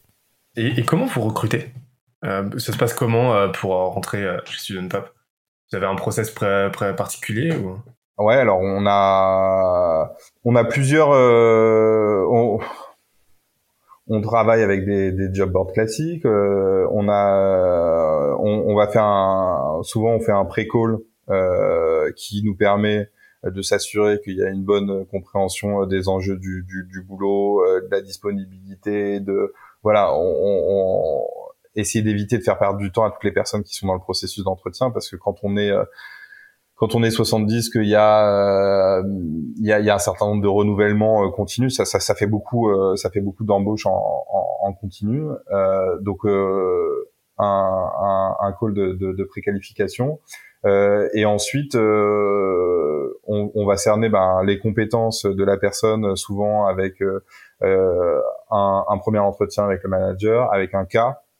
Et ensuite, on va tester euh, les valeurs et l'intégration dans l'équipe en faisant rencontrer euh, soit les personnes que la personne va manager, ça je trouve ça assez intéressant, euh, des personnes des autres équipes. euh, pour euh, challenger plutôt euh, les valeurs justement, la personne et sa capacité à être intégrée. Et ensuite, il va y avoir un dernier entretien avec un des associés parce que le recrutement, bah, c'est clé pour une équipe et donc il y a un investissement. Tu sais, nous on est quatre cofondateurs. Euh, et donc il y a forcément euh, un des quatre cofondateurs qui va rencontrer euh, la nouvelle personne qui va intégrer l'équipe, quel que soit le niveau dans l'équipe. Donc voilà en gros le process. du cas pratique, c'est essentiel pour qu'on arrive à, cerner un peu les enjeux, la manière dont la personne réfléchit, la manière dont elle, réagit face à des problématiques, euh, et des côtés plus humains avec euh, la rencontre avec un certain nombre d'équipes donc quelque chose qui reste quand même méthodique, mais en même temps assez organique, vous respectez la, la dynamique, euh, vous respectez la dynamique humaine, quoi. C'est pas, parce que j'en vois des, des process en huit étapes, euh, je trouve monstrueux. Ouais. On n'a pas huit étapes. Moi, je te dis, les problèmes. Il y a, y a eu, il y a, plein de choses. Euh, nous, on a eu aussi un truc. On a, on a fait beaucoup de parrainage euh, entre employés. Ok. La cooptation, c'est ça ou? Ouais, la cooptation. Dans l'entreprise, euh, il y a mon frère qui est de product. Il y a, il y a la sœur d'Estelle qui travaille avec nous, donc de, de mes associés. On a des amis qui sont arrivés. donc, il y a, y a, y a ce côté petite famille et en même temps, je pense que euh, ça, on a appris à prendre du recul par rapport à ça. Je pense que le côté euh, euh, énorme loyauté vis-à-vis des premiers employés, famille et tout ça, il faut réussir à sortir de l'affect quand on pour gérer une boîte. C'est pas, pas seulement parce que il faut faire des choix difficiles qui sont uniquement sur les compétences et tout ça. Euh, c'est juste que quand il y a beaucoup d'affect dans une entreprise, euh, ça fait aussi que c'est très pressurisant. Euh, pour tout le monde. Et euh, ça, on a mis du temps à, à comprendre, mais euh, c'est important d'avoir un certain détachement parce que en fait quand tu bosses énormément quand tu bosses avec beaucoup d'affect ça te donne encore plus de pression que quand tu bosses sous pression et, sous tension euh, d'un manager très exigeant. Euh, donc, donc ça, on en est un peu revenu, même si la cooptation, je trouve que c'est hyper pertinent parce que les gens, ils connaissent les valeurs, ils savent à quoi s'attendre et tout ça. Donc, on continue à, à favoriser la cooptation. mais par contre, je pense que c'est la maturité de l'entreprise quand on dépasse une certaine taille ou on dépasse un peu cette notion de famille. on est complètement sorti d'un management plus familial. Parce que là, nous, on est pile, pile à cette étape-là chez, chez.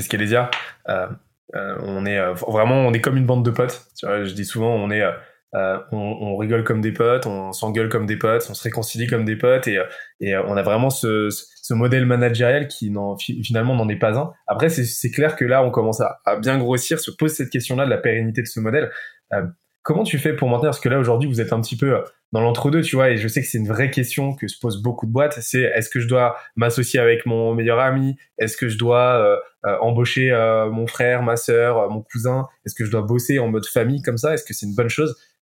Comment, comment est-ce que vous faites pour jongler aujourd'hui entre cet enjeu-là de croissance, croissance qui s'impose à vous de toute façon, et, et, et, et, conserver cette, tu vois, conserver ce, cette, cet élan, cet esprit familial euh, qui, qui, tend à, euh, à, se diluer de plus en plus quoi qu'il arrive. Comment vous faites? Euh, alors c'est vrai que moi quand je me suis euh, lancé dans la première startup et en fait c'était avec Damien avec qui j'ai monté une deuxième startup puis Student Pop. quand on s'est lancé au début on était deux potes et toute notre bande de potes nous a dit waouh ne faites pas ça les mecs. on vous aime bien en tant que potes et votre amitié elle va exploser si vous vous lancez ensemble. Et donc c'est vrai qu'on a eu pas mal de warnings euh, avant de se lancer. Et en fait, euh, ça fait euh, maintenant dix ans qu'on entreprend ensemble. Et, et c'est toujours, bah, franchement, c'est jamais engueulé, quoi. Jamais. Euh, alors deux choses. Déjà, bon, ça, je pense que c'est classique et tu l'as vécu aussi. C'est euh, t'as fait avec ton frère comme je l'ai fait. Mon frère, il est brillantissime sur la partie UX je veux dire, il apporte énormément à la boîte. C'est pas parce que c'est mon frère, c'est parce qu'il est brillantissime qu'il est là et je l'ai supplié de nous rejoindre et il nous a rejoint. Euh, et, euh, et il y a un moment, il nous, il partira parce que il va, il va remonter d'autres boîtes et, et, c'est déjà prévu. Euh, donc, je pense qu'il faut t'associer avec des gens pour leurs compétences. Faut comme euh, de la même manière que tu te mettrais pas en coloc avec n'importe quel pote, de la même manière, tu, tu choisis. Il euh, y, y, a des gens avec qui tu sais que ça matche bien, tu sais que tu es capable de surmonter plein d'épreuves et tout ça. Donc ça, c'est pour le choix, mais ça, je pense que c'est assez évident euh, pour tout le monde. Par contre, pour ça tienne sur la durée, euh, ça va paraître une évidence, mais moi, je pense que moi, je suis très euh, esprit de groupe. Et, pour euh, le groupe, et pour la boîte, et pour euh, t'es prêt à faire des concessions. Et je pense qu'il faut juste rester basique. Et une société, c'est l'agglomération euh, d'individualité et de, de, de, de, de vie euh, ouais d'individualité et ces individualités elles ont toutes euh, leur histoire leur progression leurs envies leur égoïsme leur individualisme et donc il faut juste être très conscient de la vie de chacun. Et c'est-à-dire que souvent, euh, bah il y en a, euh, ça va plus être le bon moment, euh, ils vont plus être épanouis, ils retrouvent plus. Et en fait, tu dois, quand ça va mal, il faut se refocaliser sur la personne et non plus le groupe. C'est pas la dynamique de groupe, c'est toi au final. T'as envie de quoi en ce moment? C'est quoi euh, pourquoi c'est quoi les, les, trucs sur tu, sur lesquels tu t'éclates au boulot sur lesquels tu t'éclates pas? Et en fait quand tu ressens sur la personne et eh ben tout d'un coup ça désacralise et t'es pas en train de remettre en cause toute la dynamique de groupe et tout ça tu te refocalises et c'est normal que quelqu'un euh, au bout de 3 4 ans bah il ait besoin d'aller euh, faire sa vie ailleurs parce qu'il a envie de découvrir autre chose. C'est normal que, en fonction des strates d'évolution de l'entreprise, eh ben ce soit moins intéressant parce qu'il y a des gens qui s'éclatent dans la création d'entreprise, il y a d'autres gens qui s'éclatent dans son développement, que d'avoir les mains dans le cambouis, c'est pas la même chose que de manager et d'être juste dans des réunions, tu donnes des directions et tout ça. Donc en fait, il faut se refocaliser sur l'individu et quand tu te refocalises sur l'individu, tu comprends que les chemins de temps en temps peuvent se séparer sans que ça ne, ne remette en cause les liens qui unissent euh, ces personnes-là parce que en fait, tu comprends que cet individu il a besoin d'autre chose à ce moment-là et qu'il a besoin. Donc, euh, euh, ce que je veux dire par là, c'est que nous, ça a été dur quand on a eu des premiers départs. Euh, ça a été dur quand et, et, en fait c'est tellement normal. Quand, quand tu te replaces sur l'individu c'est tellement normal d'avoir envie de découvrir autre chose et, et c'est pas de la traîtrise c'est pas tu vois et, donc je pense que quand tu donc euh, si, si les choses sont dites euh, et euh, euh avec le dialogue et euh, mais par contre ça c'est c'est pour savoir comment tu survis les moments difficiles. Mais moi ce que je vois et qui est archi positif et tu dois le vivre au quotidien c'est quand tu quand tu fais ça avec des personnes avec qui tu as un très bon feeling humain pour surmonter toutes les épreuves de l'entrepreneuriat, euh, c'est un jeu d'équilibre constant quoi. C'est incroyable à quel point dès que tu as un coup de mou, bah tu sais pas pourquoi mais tes associés, ils ont une patate de l'espace et inversement, euh, tu vois, et il y a ce jeu d'équilibre et ça c'est tellement agréable quand tu travailles avec des gens avec qui euh, tu t'entends bien parce que euh, ces équilibres ils se font naturellement.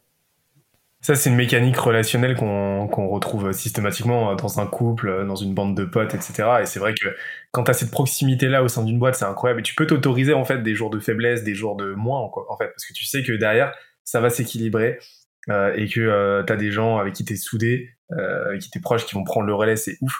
Et euh, c'est super. Euh, c'est tu as mis le, doigt sur un truc super intéressant, c'est cette notion de, de, de starter et de scaler. Tu sais, voilà les gens qui qui adorent faire naître les projets, qui aiment les faire bourgeonner, et ceux qui aiment les faire éclore et croître. Euh, et, ça, c'est vrai que ce passage-là, ce changement de cap dans une boîte, euh, ça peut être un peu traumatisant quand tu es fondateur, parce que c'est là que tu te retrouves avec euh, bah, la, première génération en fait d'employés, de salariés qui, qui, qui quittent le navire, non pas parce qu'ils croient plus au projet, mais parce que, comme tu l'as dit, ils aspirent à autre chose et que ils se retrouvent là pris dans une dimension d'entreprise qui, qui les stimule moins quoi. Euh, pour laisser la place à d'autres personnes qui elles sont euh, motivées par le développement euh, effectivement d'une boîte. Ça, ça, vous avez eu une grosse une grosse passade de ce côté-là? Ouais, et comme, comme je te disais aussi, ça, il y a le côté couteau suisse versus spécialisation, quoi.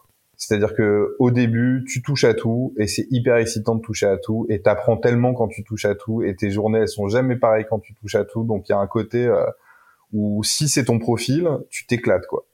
Et ensuite, euh, ben plus t'es nombreux, plus euh, bah, chacun s'occupe de quelque chose et t'as envie d'être le meilleur sur chacun des trucs. Donc euh, en fait, tu vas avoir les meilleurs euh, produits, les meilleurs en market, les meilleurs en, tout quoi. Et, et du coup, bah est-ce que ce qui était couteau suisse, c'est les meilleurs spécialistes? Comment tu fais cette transition et comment tu fais cette transition pour toi-même aussi? Parce que en fait. Euh, de la même manière, toi en tant que dirigeant, euh, peut-être moins en tant que président, mais si, si en fait, ton, poste, il évolue en continu, euh, clairement. Euh, et donc, euh, il, ouais, il y en a, il y a, il y a eu, euh, il y a eu des difficultés euh, qu'on a su accompagner. Je te racontais plein de spécialisations, tu vois. En fait, c'était un peu ça qui s'est passé dans la boîte. Et donc, ça, on a su accompagner ces spécialisations. je pense que il faut avoir il, faut pas hésiter aussi à faire appel à des gens de l'extérieur. Ça, je pense que c'est une certaine maturité. Tu vois, de faire appel à des coachs. Euh, moi, j'ai rencontré plein d'autres startups qui faisaient appel à des coachs pour les dirigeants, pour les employés, pour apprendre à devenir manager, pour apprendre une spécialité, tout ça. Ça, il, faut avoir conscience qu'il y a des gens qui sont excellents et qui peuvent te faire progresser tellement vite de l'extérieur. et il faut avoir conscience de ce phénomène. Tu vois, si tu as conscience que ça fait partie du parcours normal d'une entreprise, et ben tout d'un coup, il y a moins une remise en question euh, individuelle. Il y a plus, bah c'est normal en fait, il y a différentes phases. Tu comprends bien que ça, on, on, on, est dans une autre phase de la boîte. Alors après, il y a des déchirements. Hein, si euh, en effet, toi, ton seul kiff, euh, c'est d'être couteau suisse et tout ça. Mais je pense que c'est aussi agréable pour tout le monde de se spécialiser. pour beaucoup d'employés, c'est la possibilité de se dire que bah ils marquent des points euh, euh, sur leur CV pour euh, gagner, pour permettre d'accéder à des, des, des postes. et donc, donc je pense que c'est une dynamique naturelle. Après, nous aussi, comme beaucoup de startups, on a eu des employés très jeunes. Donc quand tu es jeune, bah, tu te cherches, tu touches à tout, et petit à petit tu trouves ta voie. Et donc on a aussi accompagné euh, la, la, maturité euh, de, de, nos employés sur ces sujets. Euh, donc c'est un vrai challenge. Euh, ça plaît pas à tout le monde. Euh, quand c'est les cofondateurs, bah, c'est d'autant plus challenge parce que en effet, il y a vraiment des entrepreneurs qui adorent euh, le début et euh, qui s'éclatent pas quand. Euh, je, te, dirais que entre la croissance forte qu'on a eue, donc euh, Pop ça, ça a 6 ans, la croissance forte qu'on a eue plus euh, le fait qu'on ait été branlé par le Covid, puis euh, une recroissance forte et tout ça, jusqu'à présent on s'est pas ennuyé euh, chez Mais mais mais il est vrai que il faut juste avoir conscience de ça. Et c'est là où je trouve que tu fais un travail de folie et, et, et les incubateurs font un travail de folie, c'est que d'entendre d'autres entrepreneurs qui sont passés par là, ça te permet d'avoir ce recul et de, de savoir qu'il va y avoir ces phases. Tu vois moi je suis à fond, euh, fond, fond, fond. J'ai tout appris euh, de The Family, j'ai tout appris de podcast. J'ai, tu vois, tu peux faire des erreurs, mais tes erreurs, putain, ça prend du temps à les faire tes erreurs. Alors que d'apprendre des histoires des autres et des, des, des erreurs des autres, euh, ça te fait gagner un temps fou, un temps fou. J'interromps l'échange 30 petites secondes pour te dire de ne pas oublier de nous ajouter une petite note des familles sur Apple Podcast ou sur la plateforme de ton choix. Tu connais la chanson, ça nous aide très fort à faire connaître euh, le podcast au plus de monde possible. Allez, on reprend. J'adore parce que euh, tout à l'heure tu m'as partagé euh, votre raison d'être. En fait, on la retrouve à tous les niveaux, votre raison d'être, tu vois. Cette idée de, de faire exploiter son plein potentiel à tout le monde. et en fait, c'est, on sent que c'est vraiment votre boussole, quoi. Et ça se sent dans la façon dont tu appréhendes le départ de tes euh, de, de, de, des membres de l'équipe euh, potentiellement c'est voilà bon bah ok on est là pour l'aider à, à, accomplir son plein potentiel et si c'est pas chez nous et eh ben c'est pas grave c'est tant mieux pour lui quoi. Ouais. Alors ça je t'avoue que c'est un challenge chez Student Pop je sais pas comment ça se passe dans les autres boîtes je pense que ça se passe probablement mais euh, à chaque départ euh, on soigne beaucoup l'onboarding on soigne beaucoup l'outboarding et l'outboarding euh, je fais généralement un discours sur, sur, chaque personne qui part ou son manager si je connais un peu moins la personne mais quand c'est des anciens voilà.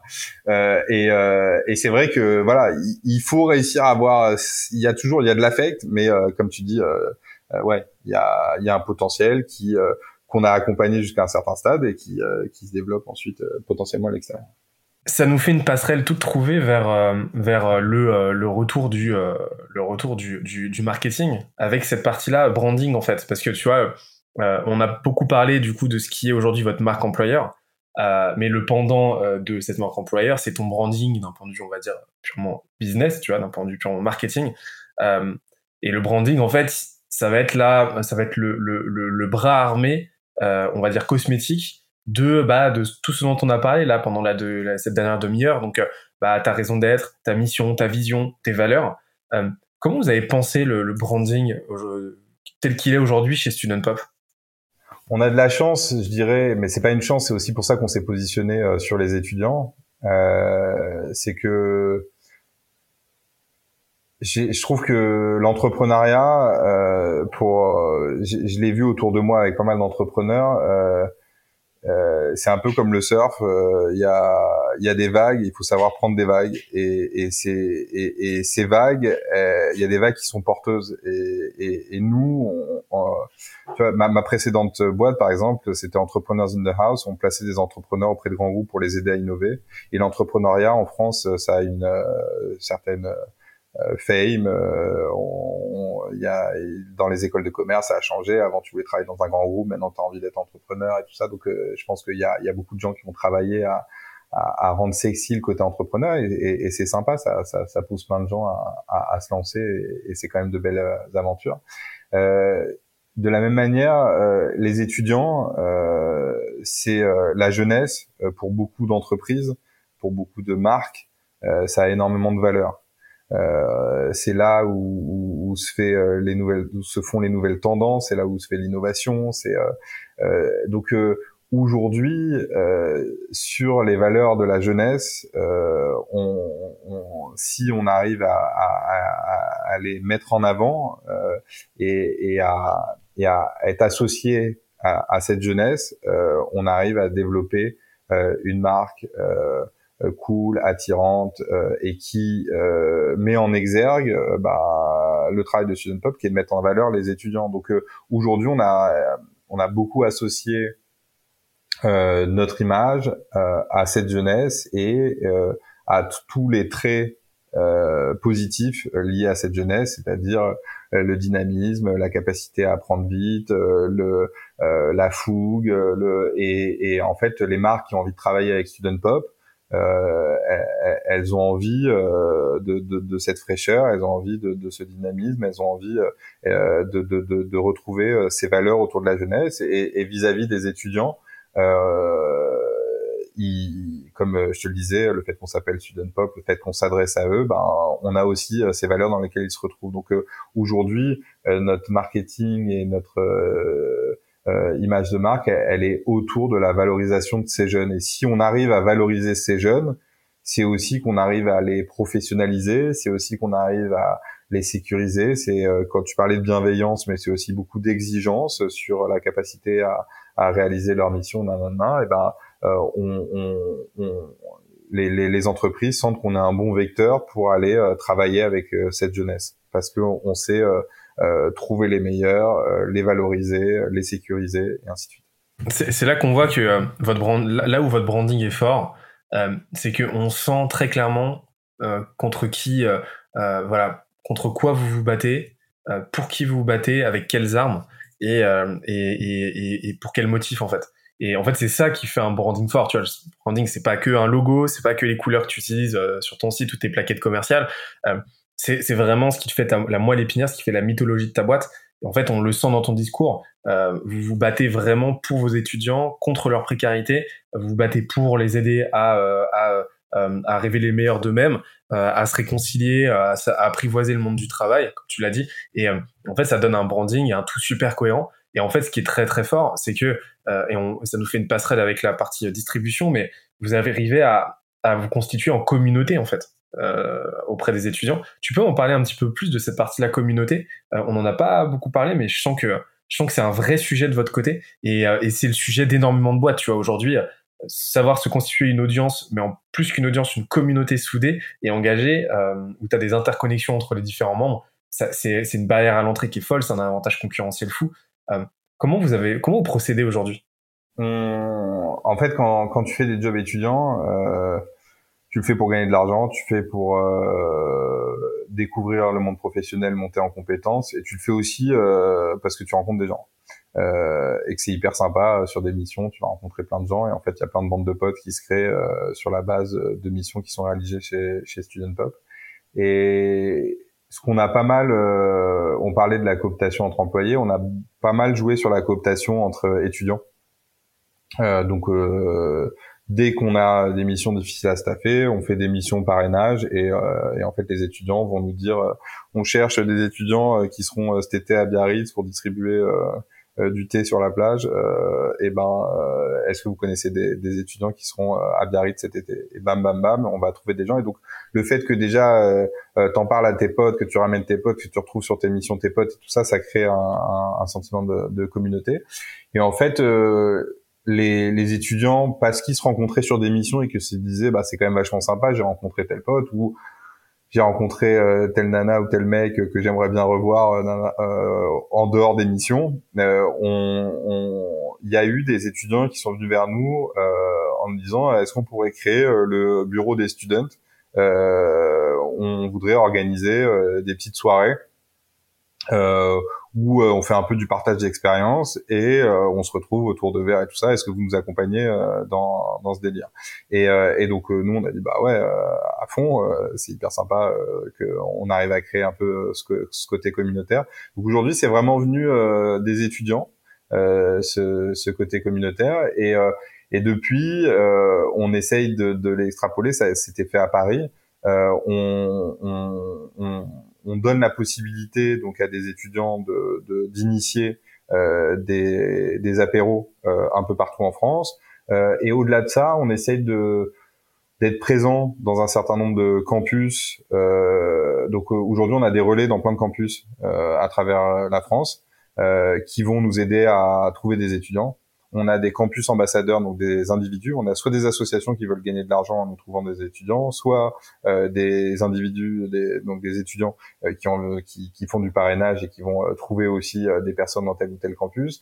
on va participer à des événements étudiants qui vont permettre de faire une rencontre entre les équipes de Student Pop et les étudiants. Donc on était à la course croisière EDEC, on est sur un certain nombre d'événements comme ça. Donc voilà, c'est c'est pas un, on dépense pas des milliers des cents, on passe pas énormément de temps là-dessus, euh, c'est pas scalable, euh, c'est, mais en fait par petites touches et quand il y a des initiatives, on les suit et euh, et, et, ben en fait ça a permis de créer cette dynamique et il suffit parfois de recevoir une invitation pour un apéro, même si on n'y va pas, tout d'un coup on crée de l'affect avec la marque euh, en se disant bah c'est quand même vachement sympa dans cette boîte euh, en tant qu'étudiant il m'invite à un apéro euh, pour rencontrer les autres étudiants pour rencontrer l'équipe qui est de passage à Bordeaux à Marseille tout ça donc voilà c'est plein de petites choses qui créent un grand sentiment d'appartenance et au-delà de ça, euh, parce qu'il a fallu le scaler, maintenant on travaille beaucoup là-dessus sur notre application mobile. Donc sur notre application mobile, il y a déjà beaucoup de gamification, mais ça c'est un autre sujet, c'est pour euh, créer euh, de la récurrence et tout ça. Tout, il y a beaucoup de gamification sur l'app. Euh, et, et, depuis peu, on a lancé euh, des stories sur l'app qui nous permettent de communiquer de manière sympathique avec les étudiants et de lancer des dynamiques autres que seulement des missions et donc de les informer sur tel événement, euh, tel bon plan, euh, tel événement solidaire avec notre association et ainsi de suite, ainsi de suite. Donc aujourd'hui, les réseaux sociaux et le produit ont pris le relais de quelques initiatives locales qui ont toujours lieu, mais qui sont pas, qui seraient trop time consuming. Et donc aujourd'hui, c'est le digital qui a beaucoup pris le relais sur ces sujets-là de, de communauté. Bah, parce qu'il y a un gros enjeu en fait, outre l'acquisition, donc faire venir l'étudiant, il y a la rétention, qu'il reste, et, et, et, dans une logique de communauté, euh, euh, la, la, la, la, currency, euh, le levier le plus fort, c'est celui de l'engagement en fait. C'est-à-dire que engager en continu ta, ton, ton étudiant euh, ton, ou ton utilisateur, ça vaut pour n'importe quel marketplace euh, et n'importe quel marketplace de, de services et n'importe quel produit même d'une manière générale. Et, et, donc cet engagement, il doit être le plus régulier et le plus et le plus intensif possible en fait, le plus qualitatif possible. Et donc en fait, vous avez utilisé euh, deux, deux leviers qui sont celui de la communauté, qui s'est fait, à la, de ce que je comprends assez naturellement, avec les réseaux sociaux. Euh, deuxième axe. Et en fait, tout ça, ça vous permet de vous créer, euh, de créer ce qui s'appelle une single user utility, c'est-à-dire en gros faire en sorte que euh, Student Pop continue d'apporter de la valeur aux étudiants même quand vous leur apportez pas à l'instant T euh, des projets, euh, des, euh, des, des, clients pour lesquels travailler, du travail en fait, vous continuez de leur apporter bah, un élan communautaire, vous leur apportez du divertissement, vous leur apportez de la valeur et, et, et, et, ça en fait ça vous permet de pérenniser cet engagement, de pérenniser cette relation en fait avec vos étudiants et de faire en sorte qu'ils restent dans le giron, dans, dans le cercle en fait student pop et, et faire en sorte que votre communauté grossisse continuellement parce que vous auriez un gros problème sinon si vous n'aviez pas de rétention parce que vous auriez comme un panier percé où euh, euh, les étudiants euh, vont utiliser l'appli pendant un mois et ensuite partir. Là, ça serait un très très gros problème pour vous. Tout à fait. C'est très bien résumé. C'est exactement sur, sur ça qu'on travaille.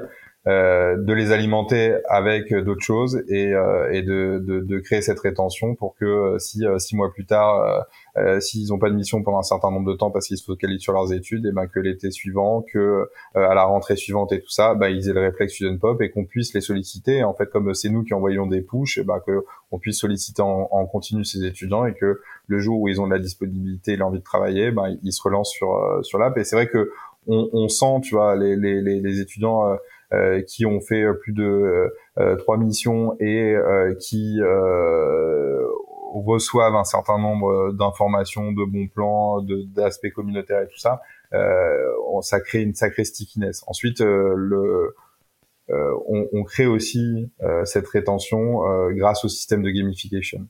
Et donc là, c'est plus ça marche bien pour toi chez Student Pop, plus tu reçois des missions, et donc plus tu te dis euh, c'est quand même vachement cool que je reste chez Student Pop parce que chez Student Pop euh, je me suis fait une bonne réputation en fait. Et donc euh, il y a ce côté aussi ouais, je progresse chez Student Pop, on me fait de plus en plus confiance, j'ai de plus en plus de missions, des missions de plus en plus cool, donc j'ai envie de rester dans le game. Ok. Et, donc là, donc là, on a parlé de la rétention, de l'engagement de la communauté. Comment est-ce que vous voulez faire venir déjà de prime abord les étudiants? Euh, bah, c'est beaucoup, beaucoup euh, sur euh, le bouche à oreille et euh, l'image de marque. Donc euh, à 90%, euh, c'est ça. C'est on aujourd'hui parce que on, on, a ce positionnement pertinent uniquement sur les étudiants, parce que on, on développe le bouche à oreille à travers l'application mobile, parce qu'on a pris des engagements forts en ayant créé une association euh, du beurre dans leurs épinards, euh, parce que on prend la parole sur la thématique étudiante et on fait des sondages pour dire qu'est-ce que pensent les étudiants de tel ou tel sujet et tout ça, et qu'on va publier des sondages pour donner la parole aux étudiants. toutes ces choses-là vont faire que on a dépassé un peu un stade. comme je te disais, on, a attiré particulièrement euh, d'étudiants là, depuis l'année dernière où le bouche à oreille, tu vois, ça commence à exploser, on devient un réflexe, quoi. T'as envie de bosser pour financer tes études, t'en parles euh, à d'autres étudiants, ils te disent tiens student pop, quoi. Donc euh, ça, ça se travaille en continu et donc c'est le branding général. Et ensuite nous, notre là, on va dépenser beaucoup plus d'efforts, marketing et et autres, c'est euh, c'est sur la partie euh, euh, on a besoin d'étudiants spécifiques dans une région spécifique pour des clients spécifiques. Et donc, en gros, le gros de nos étudiants, il vient par boucherie grâce à notre notoriété. Mais, par exemple, pendant le Covid, on, on s'est diversifié, notamment sur la santé, et c'était nos étudiants qui faisaient les tests PCR. Euh, si tu t'es fait enfoncer un coton-tige dans le nez, c'était probablement un étudiant student pop. Et euh, ça, il nous fallait des étudiants. Bah, ils sont très doués. pas tous, mais en grande majorité. J'ai perdu qu'une narine sur les deux. tu vois, il y en a au moins un sur deux qui est sacrément doué. Euh, et il y a, euh, il fallait des étudiants qui avaient fait leur première année de médecine première année d'infirmière. Euh, et ça, on n'avait pas 100 000 chez Student Pop. Donc, il a fallu aller chercher typiquement ces étudiants qui avaient cette compétence à travers toute la France parce qu'il y avait besoin euh, de tests PCR à travers toute la France. Et, hum, et donc là, euh, on a développé euh, bah, beaucoup de marketing digital sur les réseaux sociaux. Donc sur Insta, Snapchat et tout ça, on arrive à bien optimiser nos campagnes ça marche plutôt bien. On arrive à avoir des, des coûts d'acquisition euh, qui sont euh, très faibles, donc euh, c'est plutôt cool. Il faut savoir se réinventer en continu, mais franchement, on a plutôt trouvé notre manière de fonctionner là-dessus. et ensuite, on, on, va avoir ce système de parrainage, comme je te disais, soit parrainage des étudiants qui vont nous dire, on va dire à des étudiants, on te rémunère tant si tu nous trouves des étudiants qui font une première mission sur ce secteur. Euh, des campus ambassadeurs et euh, des, euh, des, associations qui vont être nos relais dans un certain nombre de villes. Donc aujourd'hui, nos l'acquisition côté étudiant, elle se fait sur du marketing digital et du parrainage de toutes sortes. Mais c'est là qu'on voit la puissance du branding, tu vois. Souvent on dit ouais le branding ça paye pas, etc. C'est le levier de croissance le plus fort sur le long terme.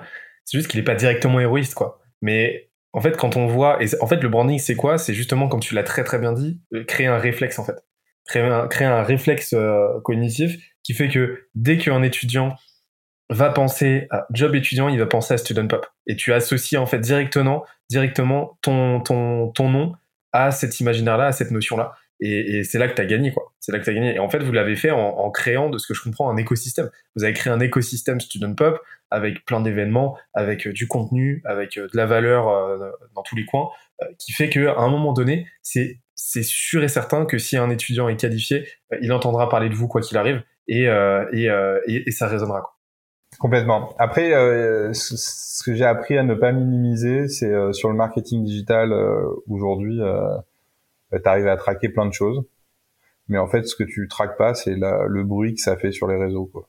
Et, euh, et aujourd'hui, quand on, on, on, a commencé à dépenser de l'argent l'année dernière sur de l'acquisition justement pour aller chercher ses étudiants en médecine, pour aller chercher un certain nombre d'étudiants, et en fait, euh, l'acquisition directement liée à ces campagnes, euh, bah, ça représentait un, un, un effet, euh, un, nombre limité euh, d'étudiants. En revanche, je pense que le bruit que ça a créé, on voit quand on arrête de faire des campagnes, de manière générale, notre notoriété, elle va bien au-delà des personnes qui ont cliqué et qui se sont inscrites directement grâce à une campagne.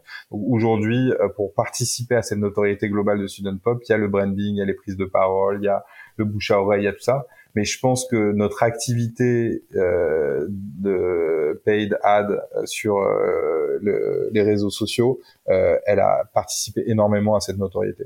Je trouve ça assez intéressant. Excellent. Et, euh, donc là, en gros, vous comblez, vous comblez les trous avec un petit peu de, ce que j'ai compris d'ads, etc. comme il faut. Mais, le gros du truc, ça reste justement ce travail-là de, branding, de positionnement et de création de ce réflexe. Ouais. Ce qu'on a expérimenté ces derniers temps et qui cartonne, c'est euh, c'est les micro-influenceurs, quoi. Euh, Aujourd'hui, euh, une vidéo sur TikTok, euh, ça te vaut euh, toutes les toutes les ads, tous les trucs, c'est incroyable quoi. Mais alors comment vous procédez? Parce qu'on a on a reçu il y a deux épisodes, on a reçu Jérémy de Favicon. On a parlé un petit peu de l'influence, enfin beaucoup de l'influence, la, la micro-influence. ça m'intéresse de savoir comment vous vous procédez parce que c'est un vrai sujet et on voit hein, on voit la puissance. En plus sur TikTok, vu que le, la dimension créative est très forte, souvent c'est du contenu qui est très très bien foutu quoi. Et, et donc euh, en plus de ça, ça reste en soi en soi du contenu créatif, du contenu de qualité. Et c'est que l'algorithme de TikTok, à la différence euh, d'Insta ou autre, il est fait pour créer le buzz quoi. Ouais bah. C'est ça. Donc en fait, tu, tu vas pas voir les vidéos de, de, tes potes, tu vas voir, bon, tu vas les voir, mais tu vas voir surtout euh, les vidéos qui ont le plus buzzé. Et dès qu'il y a un buzz, ça. Donc en fait, quand ça prend, ça explose quoi. Et euh, en fait, nous, c'est un service maintenant qu'on commence à proposer aux entreprises, euh, à nos clients, parce que ça, ça marche bien pour Student Pop et donc on le propose. Euh, on a les nano-influenceurs et les micro-influenceurs. les nano-influenceurs, c'est de te dire, OK, tu veux faire une campagne et tu vas avoir 100 euh, vidéos euh, sur TikTok du jour au lendemain euh, qui parlent de ta marque. Et ben, nous, on a tous nos étudiants, pas tous nos étudiants, mais on a beaucoup d'étudiants qui sont sur TikTok, qui sont trucs. Euh, on les rémunère tant et ils te font une vidéo, tu nous dis les quelques critères et ils te font ces vidéos. Donc ça, euh, on, on, peut faire des campagnes un peu massives, mais nous, ce qu'on a plutôt expérimenté euh, pour Student Pop, c'est de, d'identifier de, parmi euh, notre base des étudiants euh, qui ont une petite notoriété sur les réseaux sociaux et de les rémunérer pour faire une première vidéo. Et en fait, c'est pas ça, c'est des micro-influenceurs qui ont qui aujourd'hui euh, ne sont pas forcément approchés par des marques et n'ont pas l'habitude de rémunérer leur audience. Mais euh, par contre, ils voient euh, tous ces influenceurs euh, euh qui bah, qui sont incroyables, tu vois, que qu'on suit, quoi. Moi, je, je suis euh, pas mal parce que je trouve qu'ils ont réussi à créer des empires euh, sur euh, sur leur influence et, je trouve ça assez intéressant et en fait ils sont ils sont très malins dans la manière de fonctionner. On voit tous ces influenceurs et donc les micro influenceurs ils se disent tiens c'est marrant que je m'y frotte un peu et que je me teste à faire euh, un truc en partenariat et aujourd'hui tu mets beaucoup de transparence tu dis que tu le fais en partenariat et tout ça et donc aujourd'hui c'est à travers notre base Student Pop qu'on identifie des étudiants qui ont une, une petite influence et à qui on va proposer de parler soit d'un service qu'ils connaissent bien, bah, Student Pop, puisque ils travaillent avec nous, soit de services de nos clients. et donc on commence à proposer ce service à, à des marques et c'est assez sympa ça. C'est génial, c'est génial. Vous, avez, euh, mais c'est là qu'on voit que ça devient une plaque tournante euh, niveau produit où vous pouvez, euh, pouvez décliner ça de plein de manières différentes et, donc en fait vous vous positionnez même sur sur un marché de l'influence qui est en train d'exploser quoi. Ouais, en fait là là on a un atout chez Student Pop, c'est que chez Student Pop, bah nos étudiants ils sont micro-entrepreneurs, ils peuvent être ils peuvent recevoir de l'argent alors qu'aujourd'hui quand tu as une communauté, tu peux pas la payer. En fait, si, si tu as envie que ta communauté, nanana, tu peux lui donner un bon d'achat, tu truc, mais tu peux pas lui donner de l'argent. C'est interdit de donner de l'argent aux gens. Et donc, nous, on a des étudiants bah, qui sont employables, qui sont euh, qui, qui, qui, peuvent recevoir une rémunération, qui, qui ont le bon statut légal pour recevoir de l'argent. Et donc, ça nous permet d'avoir des campus ambassadeurs qui, sur leur campus, vont pouvoir euh, parler d'une marque, être euh, euh, de telle ou telle start-up ou tel ou tel truc qui a envie de se lancer auprès des étudiants. Et on peut avoir des micro-influenceurs qu'on peut rémunérer. Donc, c'est vrai qu'aujourd'hui, on a un positionnement euh, clé en étant entre des marques et des étudiants, et notamment ouais, sur la partie influence. Excellent. Et, et justement, en fait, comment toujours sur cette partie-là, euh, distribution, euh, acquisition, euh, vu que vous êtes une marketplace, vous avez un enjeu aussi d'acquisition au niveau des clients qui vont faire bosser les, étudiants. comment, comment vous procédez de, de, ce côté-là? Ouais, parce que j'avoue, on a beaucoup parlé étudiants et je dirais que la bataille côté étudiant, elle, s'est fait de manière progressive et on a dû imposer une marque, on a dû beaucoup travailler toutes les choses qu'on a évoquées mais ça a plutôt suivi notre croissance de manière régulière. Euh, et, et, on a été plutôt bon et c'était plutôt facile, je dirais, sur ce sujet-là, parce qu'on a fait des choix clivants, comme je te l'évoquais, tout ça. Sur la partie client, euh, c'est notre enjeu. Tu sais, tu dis toujours euh, dans une marketplace, euh, c'est quoi euh, le plus dur? Nous, le plus dur, ça a toujours été de trouver des clients, trouver des étudiants. On a une super image auprès des étudiants, donc on sait le faire, et le bouche à oreille, et ainsi de suite. Et, et donc, côté client, euh, on a en gros euh, trois leviers. Euh, et euh, les, les, les, trois leviers, il y, en a sur lesquels on, on, on est bon, il y en a sur lesquels on, on peut encore progresser. Euh, le premier, euh, ça a été bah, du commercial classique. Voilà. On a des équipes commerciales et ces équipes commerciales, elles sont structurées avec euh, euh, plutôt euh, des SDR, des, des commerciaux, et les commerciaux, ils vont. nous, on, on, a un positionnement aussi très tôt. On s'est positionné sur des grands comptes. on travaille pas trop avec la boulangerie du coin, pas du tout même. on travaille avec des, des grosses boîtes, des grosses startups, des dans, dans, dans, le retail, dans la vente en boutique, des, des des, des, des, marques qui ont euh, des magasins euh, partout à travers la France et ainsi de suite, ainsi de suite. Et donc euh, on a on a structuré notre approche commerciale sur ces grands comptes. Aujourd'hui, pour te dire les quatre, on, on, a on a aussi structuré la boîte en business unit. Euh, je pense que ça c'est c'est c'est clé dans notre approche commerciale, c'est-à-dire que pendant un certain temps, on était aux yeux de tout le monde les experts des étudiants, du monde étudiant, et il a fallu pour aller conquérir le cœur de nos clients qu'on soit les experts de nos métiers. Euh, et donc, euh, on a quatre business units. On a euh, une business unit qui est autour de l'activation de marque, tout ce qui est street marketing, force de vente terrain. On va avoir des commerciaux sur le terrain qui vont aller pousser la cantine Prishti, qui vont aller pousser tel service et tout ça, qui vont faire du porte-à-porte. Bref, activation de marque. le deuxième, c'est la vente en boutique.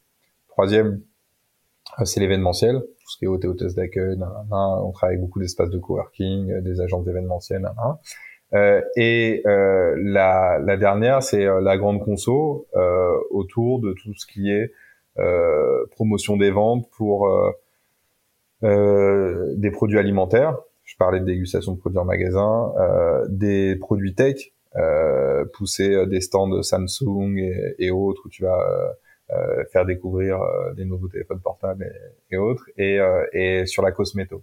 Et donc aujourd'hui, on a ces quatre business units qui vont nous permettre de nous spécialiser, d'être crédibles. On a été débaucher des personnes dans d'autres boîtes qui étaient vraiment les spécialistes de chacun de ces métiers. de la vente en boutique, de du street marketing, de de l'événementiel et donc on va faire du commercial avec voilà des grands comptes qu'on va démarcher au téléphone, par mail. ça c'est le premier levier. deuxième levier, c'est tout ce qui est euh, euh, séquence de. Euh, on, on, est tous spammés par euh, ces mails automatiques et ces séquences de mails, mais il faut ça, ça marche quand même extrêmement bien. Euh, on a été euh, très tôt à se positionner là-dessus, donc à identifier des targets sur chacune de nos business units, des entreprises, des postes, extraire des bases de données d'email. On est euh, plugué à plein d'outils qui nous permettent de faire ça. Euh, et ensuite, on fait des séquences d'emails qui permettent de présenter en fonction du profil, en fonction du secteur, euh, les services adéquats, de relancer en donnant du contenu, en montrant des cas clients, des vidéos clients, des, euh, puis de relancer en, apportant un, une autre euh, perspective sur euh, les valeurs de Student Pop, sur l'entreprise à mission, puis et ainsi de suite. Et donc, on, on alimente avec des séquences de mails des prospects qui euh, vont pouvoir euh, prendre un rendez-vous avec Student Pop ou euh, tester notre générateur de, de leads. En fait, on a un, un outil qui fait de la captation de leads sur notre site internet. Et donc là, je te dirais, c'est euh, le troisième levier qui est euh, tout ce qui est euh, marketing digital sur LinkedIn, sur sur Google et à travers aussi ces séquences d'emails. Bref, on, on, on crée du contenu, on crée de la pub et du contenu. Je dirais qu'on n'est pas extrêmement fort là-dessus, mais par contre là où on est bon, c'est qu'on a un site qui cartonne pour convertir. Et, et donc, euh, il s'agit, en gros, ce qu'on a fait, c'est que sur notre site, euh, quand tu le visites, avant on avait énormément de visites et euh, personne euh, ne laissait de traces, on savait pas qui visiter notre site, et on essayait de les relancer avec du retargeting et tout ça. Mais aujourd'hui, sur notre site, bah, tu peux faire un devis en trois clics. Cet outil de devis, il est hyper ludique et ça, ça cartonne. C'est-à-dire que euh, tous les jours, euh, on a un Slack partagé et t'as des devis, des devis, des devis qui tombent toute la journée euh, chez Studentpop. Parce qu'aujourd'hui, quand on arrive à faire venir des gens sur notre site internet, ils ont envie de savoir combien ça va leur coûter de faire telle ou telle opération et euh, on a développé cet outil qui nous permet, en gros, tu fais un devis au dernier moment pour euh, euh, faire ce devis jusqu'au bout. il faut lâcher euh, ton numéro de téléphone et ton adresse email, euh, tu as fait tout le parcours, tu as envie de savoir combien ça va te coûter, tu lâches tes infos et nous, on peut te relancer et euh, c'est comme ça qu'on engage une...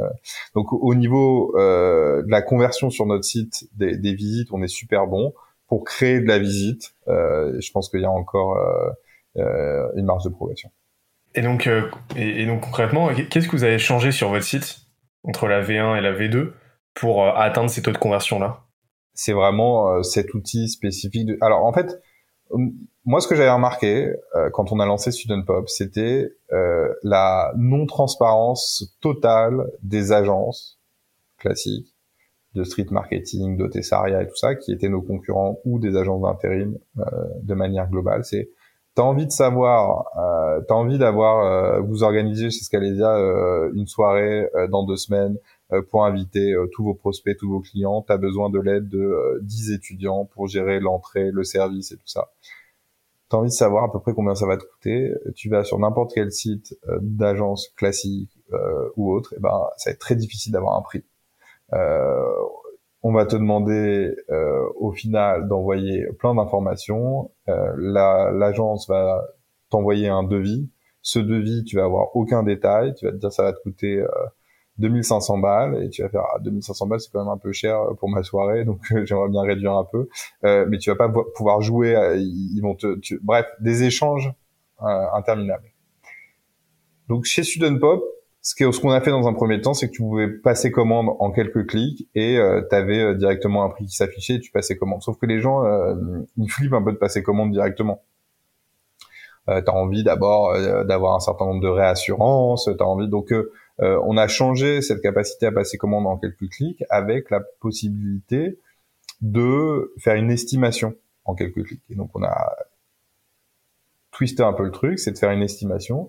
Et cette estimation, on a beaucoup travaillé à sa simplification pour que ce soit ludique. Au lieu d'avoir une estimation très précise, on va te demander, au lieu de te dire euh, ta soirée, euh, elle est euh, de quelle heure à quelle heure, qui va avoir beaucoup d'impact sur le pricing que Student Pop pourrait te faire, on va te dire, tu as besoin d'étudiants pour une journée, une demi-journée ou une soirée. Une soirée, on va considérer que en gros, c'est 6 heures. voilà, Et, on, et ainsi de suite, on va beaucoup simplifier chacune des étapes pour que juste avec euh, quelques clics, euh, tu puisses accéder à cette estimation et, euh, et, donc engager une relation commerciale avec Student Pop et un dialogue commercial. Si on sait que tu as fait ce devis, on va savoir que tu as une soirée dans deux semaines, on va savoir que tu as besoin d'une dizaine ou d'une quinzaine d'étudiants et donc ça nous donne beaucoup de moyens de te passer un coup de fil pour essayer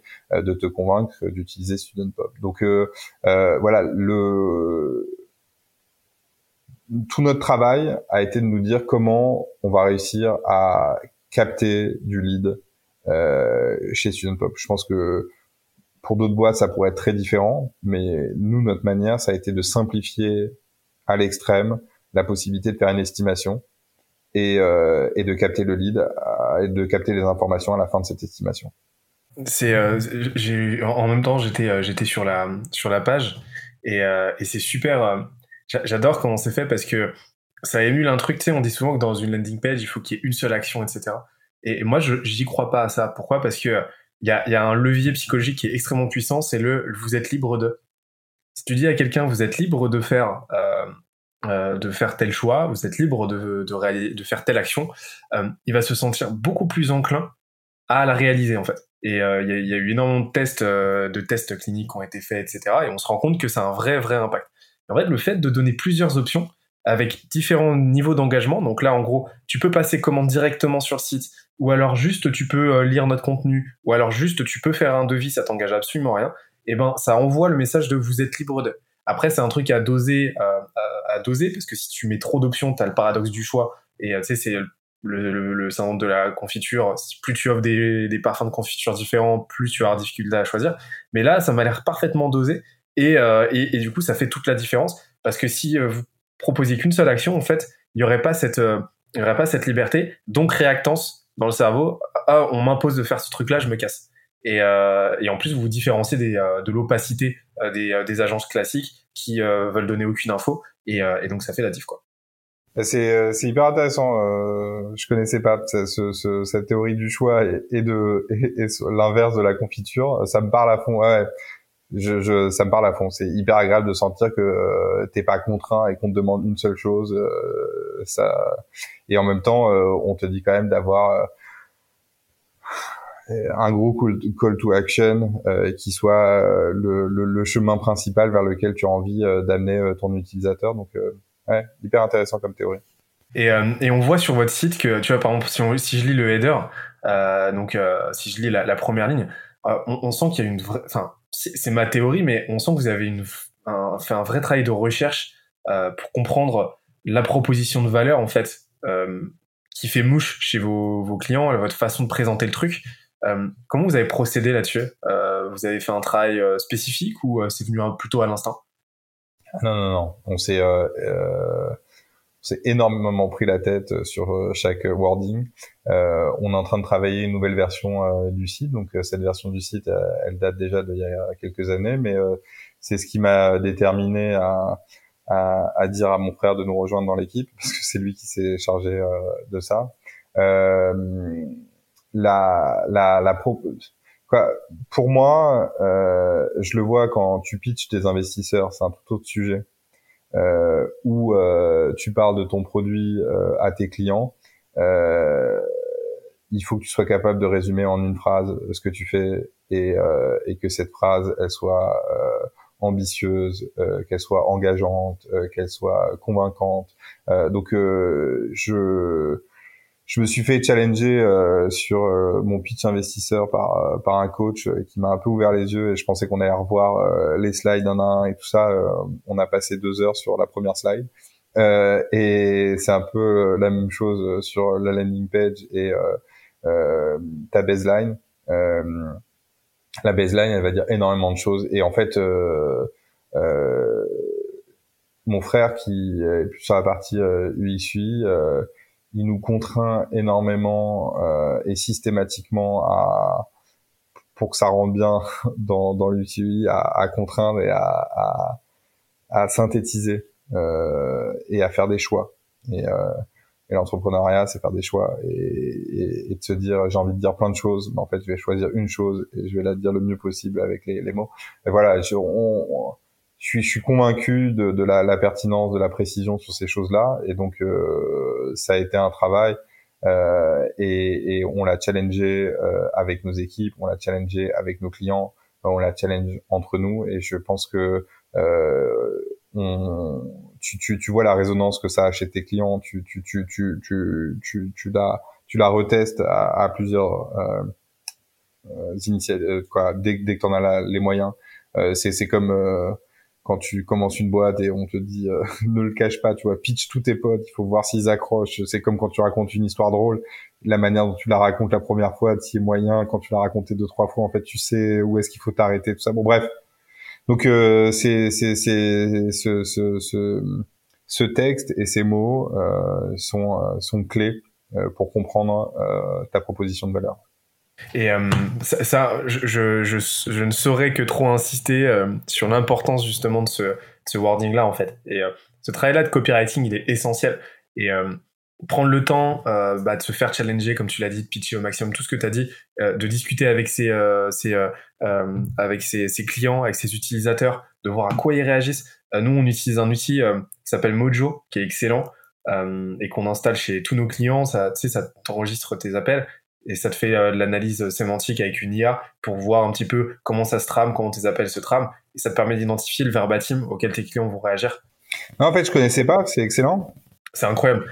Et en fait, euh, tu sais, tes, appels font tes, enfin, tes, tes, commerciaux font les appels, et après, bah, tu parles à l'équipe produit, les marketeurs, etc., qui, euh, euh, qui, vont, euh, qui vont écouter les calls. Donc, tu peux l'utiliser déjà pour faire monter tes sales en compétences, mais euh, tu, peux, tu peux aussi l'utiliser et tu dois l'utiliser pour ton UX, pour ton copywriting, pour identifier ce à quoi les gens réagissent, euh, les punchlines qui sortent ou pas. Et, et, après, tu peux réutiliser ça et ça devient une plaque tournante growth en fait dans ta boîte. C'est incroyable. Énorme. Ah, c'est hyper pertinent. Ouais. Et, et, et, sur la partie cold email, comment vous procédez? Parce que tu m'as dit que ça fonctionnait super bien pour vous, et tu sais qu'il y a plein de boîtes pour qui ça fonctionne pas du tout parce que c'est mal fait. Comment vous procédez? Euh, alors, moi, je suis moins sur cette partie-là. Donc, sur le, les, les, outils en proprement parler qu'on utilise, je serais moins te les citer. Euh, mais euh, ce que je peux te dire, c'est que euh, il y a il y a deux stratégies de ce que j'ai compris. Euh, il y a la il y a le ratissage large, il y a le grand filet et il y a le le travail plus de précision. Voilà, il faut juste s'instaurer dans une des deux stratégies. Je pense que au, au lancement, comme je te dis, on a on a été plutôt bon euh, euh, pour se lancer très tôt sur le sujet. Euh, au lancement de Student Pop. Euh, c'était il y a, a 5-6 ans. Euh, c'était pas encore généralisé. Et donc les gens avaient moins l'habitude de recevoir ce type d'email personnalisé qui ressemblait pas à une newsletter, qui était envoyé d'une boîte mail euh, précise comme un mail normal et tout ça. Euh, donc là, tu pouvais te permettre, ça a été les quelques années d'or du sujet, tu pouvais te permettre de balancer en masse tu tirais dans le tas, tu mettais vraiment, tu faisais du scrapping de euh, toutes les agences événementielles euh, euh, de France. tu les identifies sur LinkedIn en faisant des recherches. Tu identifies les profils, tu vas chercher les emails, tu il y a bien sûr euh, des, des, des, outils qui te permettent de tester les emails pour que pas défoncer ta, ta, ta boîte email euh, et, et, et, la plomber. Bon bref, tu, tu utilises tous ces outils et ensuite on shootait en masse. Et franchement, dans la masse, eh ben ça marchait quoi. Ça marchait très très bien parce que les gens avaient pas l'habitude. Maintenant, je trouve que euh, on fait face à à des euh, interlocuteurs plus expérimentés, euh, c'est comme sur LinkedIn. Hein, je peux te dire qu'il y a cinq ans, quand tu recevais une invitation sur LinkedIn, tu disais ah sympa, je suis engagé une discussion. Euh, maintenant, quand tu reçois une invitation sur LinkedIn, euh, juste après, tu reçois un mail de démarchage et voilà quoi. Euh, donc c'est le, le, le, le, marché est, plus mature, du coup, il nécessite d'être meilleur. Et du coup, dans euh, bah, pour être meilleur, euh, il faut euh, cibler les bonnes personnes, les interpeller sur un, un, besoin, sur un manque, sur un, sur un problème, euh, apporter euh, la solution à, à leur problème et euh, ne pas se contenter, il me semble, de faire des relances qui sont ah, tu n'as pas répondu à mon mail, euh, je me permets de te relancer. Une dernière tentative, ce sera la dernière. Ouais, bon, c'est sympa, hein, et tu peux mettre un peu d'humour là-dedans et tout ça. Mais si, au-delà de ça, tu te dis, bah, j'apporte de la valeur ajoutée à chacun des emails en apportant un cas client, en apportant euh, une vidéo, parce qu'il y a certaines personnes qui aiment bien regarder les vidéos. Moi, j'aime bien regarder les vidéos. Certaines personnes qui aiment bien creuser euh, des, des, argumentaires, donc avoir plus un PDF avec euh, un cas client. Bref, tu t'adresses. Euh, d'autres aiment bien les chiffres, d'autres. Donc, en, en, gros, tu construis euh, un argumentaire et chaque séquence apporte une valeur ajoutée. Et, et moi, il me semble, en tout cas, que il y a une, une question de, de, de, de, ciblage de contenu et une question de chance. Et ça, euh, il faut avoir conscience que d'être lourd en commercial, euh, ça apporte ses fruits. Euh, quelqu'un qui insiste, un commercial qui insiste, bah, tu vas peut-être le prendre au téléphone et au final, qu'est-ce qu'il est lourd, mais il a réussi à t'avoir au téléphone, il va peut-être te convaincre. Et de la même manière avec des mails, c'est lourd les mails et les séquences de mails, mais en fait, moi je vois, c'est incroyable, euh, bah, de temps en temps ça marche. J'en reçois énormément, je me fais spammer. Euh, c'est lourd et tu peux te dire euh, ça m'énerve. Mais en fait, quand euh, c'est le bon mail au bon moment, tu dis ah bah c'est énorme. Euh, je me fais démarcher par une personne indépendante qui fait de la trad. Et juste à ce moment-là, bah, j'ai besoin de traduire ma mon mon doc investisseur en anglais. Euh, je vais l'envoyer à cette personne, euh, truc, c'est ton bon bon moment, et ainsi de suite, ainsi de suite. J'ai envie de challenger euh, euh, mon outil de paye. Euh, et j'ai souvent entendu parler de telle solution et bam j'ai un commercial qui m'envoie une proposition pour et, et, je vais faire de la mise en relation et tout ça on cherche à recruter des gens il y a des chasseurs de tête les chasseurs de tête qui sont se fait spammer par les chasseurs de tête et toutes les boîtes et tout ça mais quand t'es vraiment en galère tu te dis bah vas-y en fait testons et, donc voilà, je, crois à fond en, ces solutions, même si encore une fois le marché est plus mature. Euh, et que euh, il s'agit d'être meilleur euh, qu'avant. T'as as tout dit hein, quand tu disais déjà il faut relancer. L'argent se trouve dans les follow-up. C'est un petit adage anglo-saxon mais qui, est plein de sens et, euh, toujours apporter de la valeur ajoutée et, surtout le ciblage. Tu, le disais, faut contacter les bonnes personnes et euh, le triptyque vraiment c'est euh, c'est toujours et puis ça c'est un truc qu'on trouve en marketing mais n'importe quel canal mais a fortiori l'email c'est euh, la qualité de, ton, de ta segmentation, la qualité de ta data et la qualité de ton copywriting. Ça, ça fait, euh, ça fait toute la différence. Et après, peu importe les outils que tu utilises, etc., si tu maîtrises ces trois fondamentaux, ça se passe bien derrière. Ouais, mais du, coup, ça demande du taf, quoi. Comme tout. Parce que pour cibler et pour pas aller euh, à la pêche en lançant ton gros filet, bah, il faut regarder chaque profil et c'est quoi son poste exactement. Et peut-être qu'il faut pas envoyer le même message euh, au responsable achat, qu'au responsable RH, qu'au responsable truc. Et, et, ça, ça demande sacrément du travail. Mais euh, c'est sûr que aujourd'hui, encore une fois, je pense que c'est c'est nécessaire parce que sinon tu passes à côté et tu te grilles. Quoi. Ah, ça n'a rien de grave, hein, mais ça marchera pas. Quoi. Il n'y a pas de, a pas de solution de facilité. Les, les hacks, les tactiques, euh, ça, ça, ça, va un temps quoi. Mais euh, et euh, et du coup là, ça nous fait ça nous fait un pont tout trouvé avec la partie revenu. Donc comment tu comment vous procédez aujourd'hui? Est-ce que vous avez une partie vente, une partie voilà sales en fait? Comment vous êtes structuré?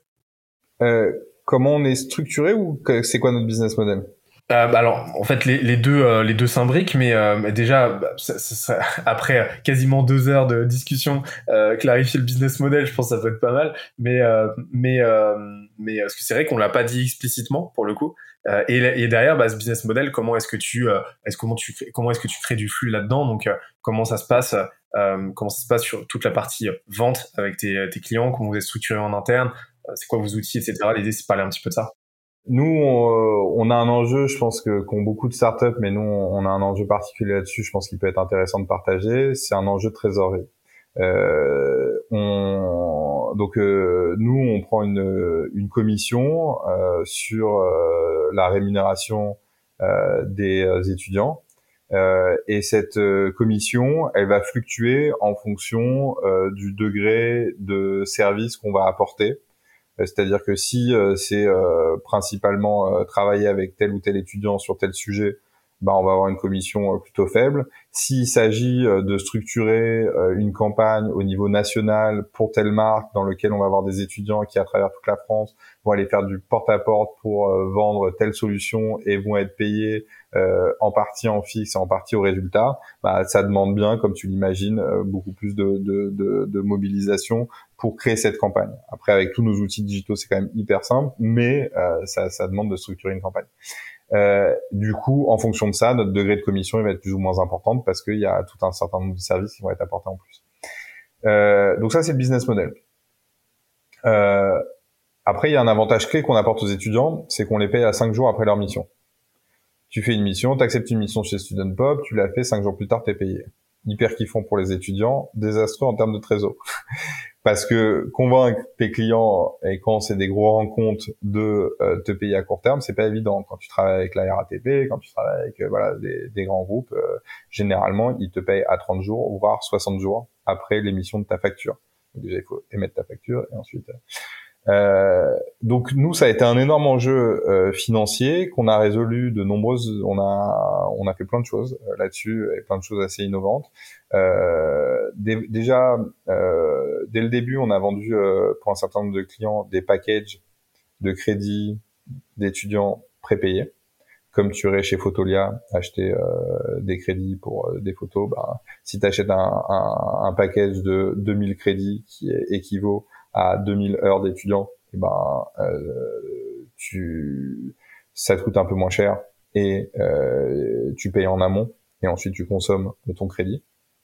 Euh, ensuite, on, on a mis en place euh, récemment, euh, on, on, on, a imposé à tous nos clients, et ça a été un, un dur bras de fer, mais on a imposé à, à, à 80% de nos clients euh, de, de passer en virement CEPA.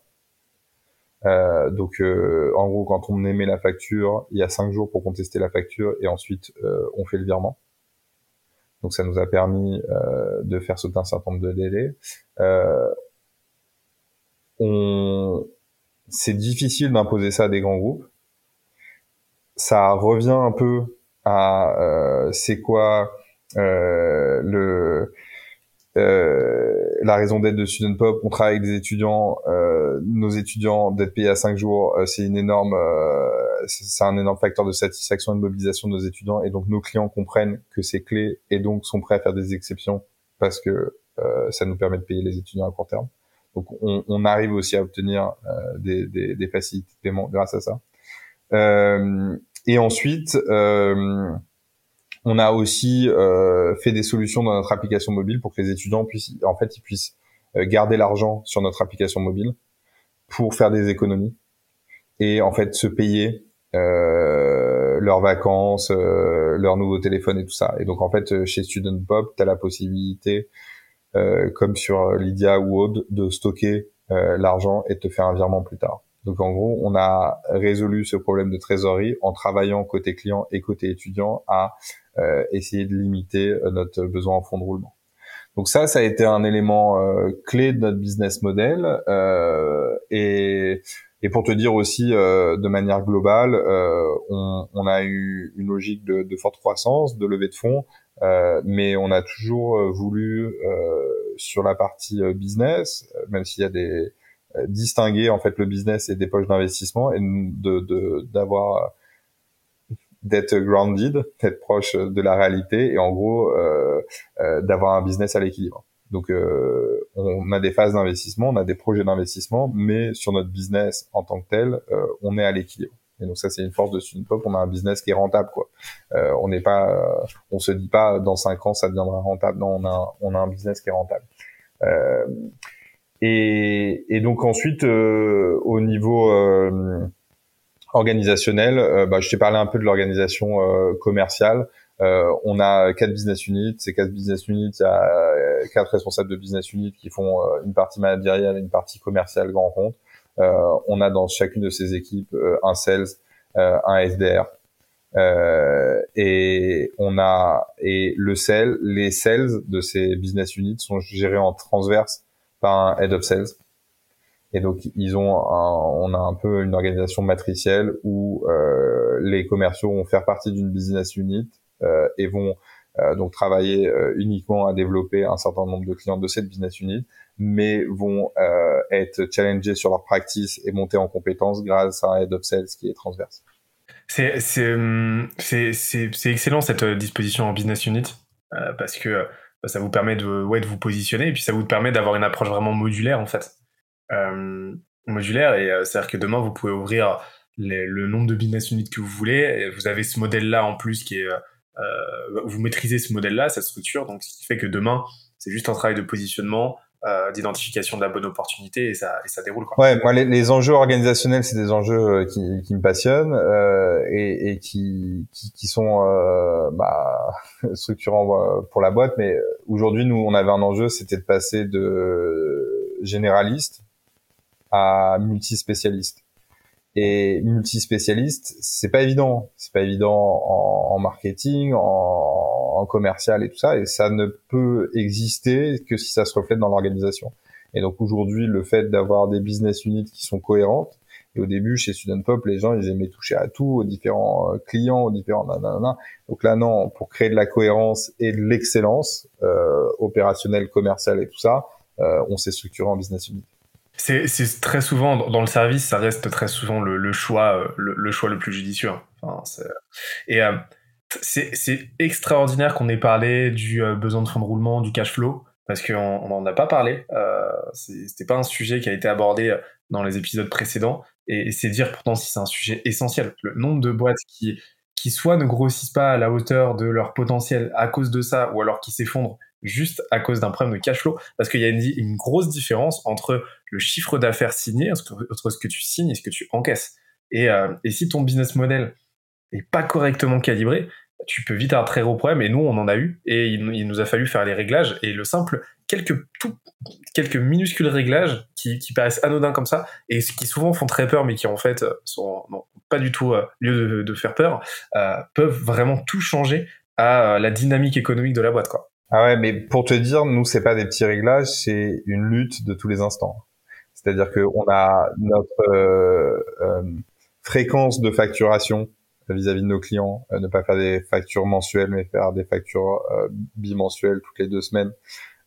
notre les moyens de paiement, le, les systèmes de recouvrement, tout ça, il y a il y a aussi des boîtes malhonnêtes qui font des prestations et euh, qui ensuite coule la boîte pour ne jamais euh, te payer. Il y a, beaucoup de choses. Les enjeux, c'est une chose de facturer, c'est une chose de récupérer euh, l'argent et dans les temps. Et donc, en effet, euh, c'est un enjeu clé. Et nous, on, quand on s'est lancé, on a discuté à un certain nombre de boîtes du secteur. Il y avait beaucoup de boîtes qui ont coulé à cause de ça. Et en effet, euh, il, y a, il faut savoir qu'il y a plein de solutions. Il y a des solutions d'affacturage. Les solutions d'affacturage, elles te permettent de récupérer l'argent de tes clients que tu as facturé. C'est comme une banque qui te prêterait l'argent le temps que tu récupères l'argent.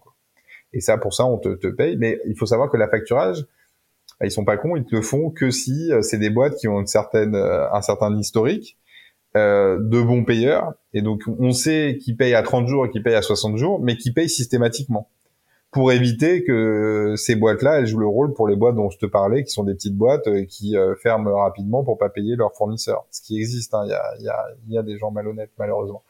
Euh, du coup, il y a plein de solutions, mais il faut avoir conscience de ça. C'est ouais vraiment la différence entre le le BP et le cash flow quoi entre euh, ce que tu factures et ce que tu as vraiment sur ton compte. Et euh, vraiment, nous, c'est euh, c'est un enjeu clé de notre DAF et on a énormément travaillé là-dessus. Hein. Parce que sinon, tu te retrouves, tu vois, nous, on a levé 3 millions d'euros, on aurait pu se retrouver très facilement, si c'était pas contrôlé, avec 2-3 millions dehors, quoi. 2-3 millions d'euros dehors, c'est, ça peut être énorme, tu vois, le décalage de, de trésorerie, et ce qui fait qu'en fait, ta levée de fonds, elle ne sert qu'à financer ta trésor, aucun intérêt quoi. Donc euh, on a complètement quoi, on n'est pas du tout dans ces proportions, on l'était pas dès le début et en plus on a fait énormément de, de, de progrès et de, de, on appelle ça des révolutions chez Student quand on quand on prend un sujet et qu'on et donc euh, ça a été une de nos grandes révolutions de l'année, c'est les moyens de paiement et, euh, et la trésor et, euh, et ça a été assez radical. On a imposé des trucs très stricts vis-à-vis de nos clients pour euh, pour que ça nous pénalise pas.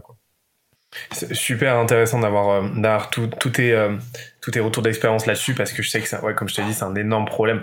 Le, seul le, seul secteur qui est à peu près exemple de ça, c'est le SaaS parce que le SaaS et encore le SaaS low touch parce que tu peux t'abonner, tu t'abonnes, c'est paiement par Stripe, etc. Donc ça se passe plutôt bien. Du prélèvement, t'as moins ce problème. Par contre, dès que t'es dans du service, dans 90% des cas, ouais, il faut un minimum de connaissances sur le sujet en tant que cofondateur, en tant qu'entrepreneur. Et, euh, là, c'était vraiment euh, full valeur.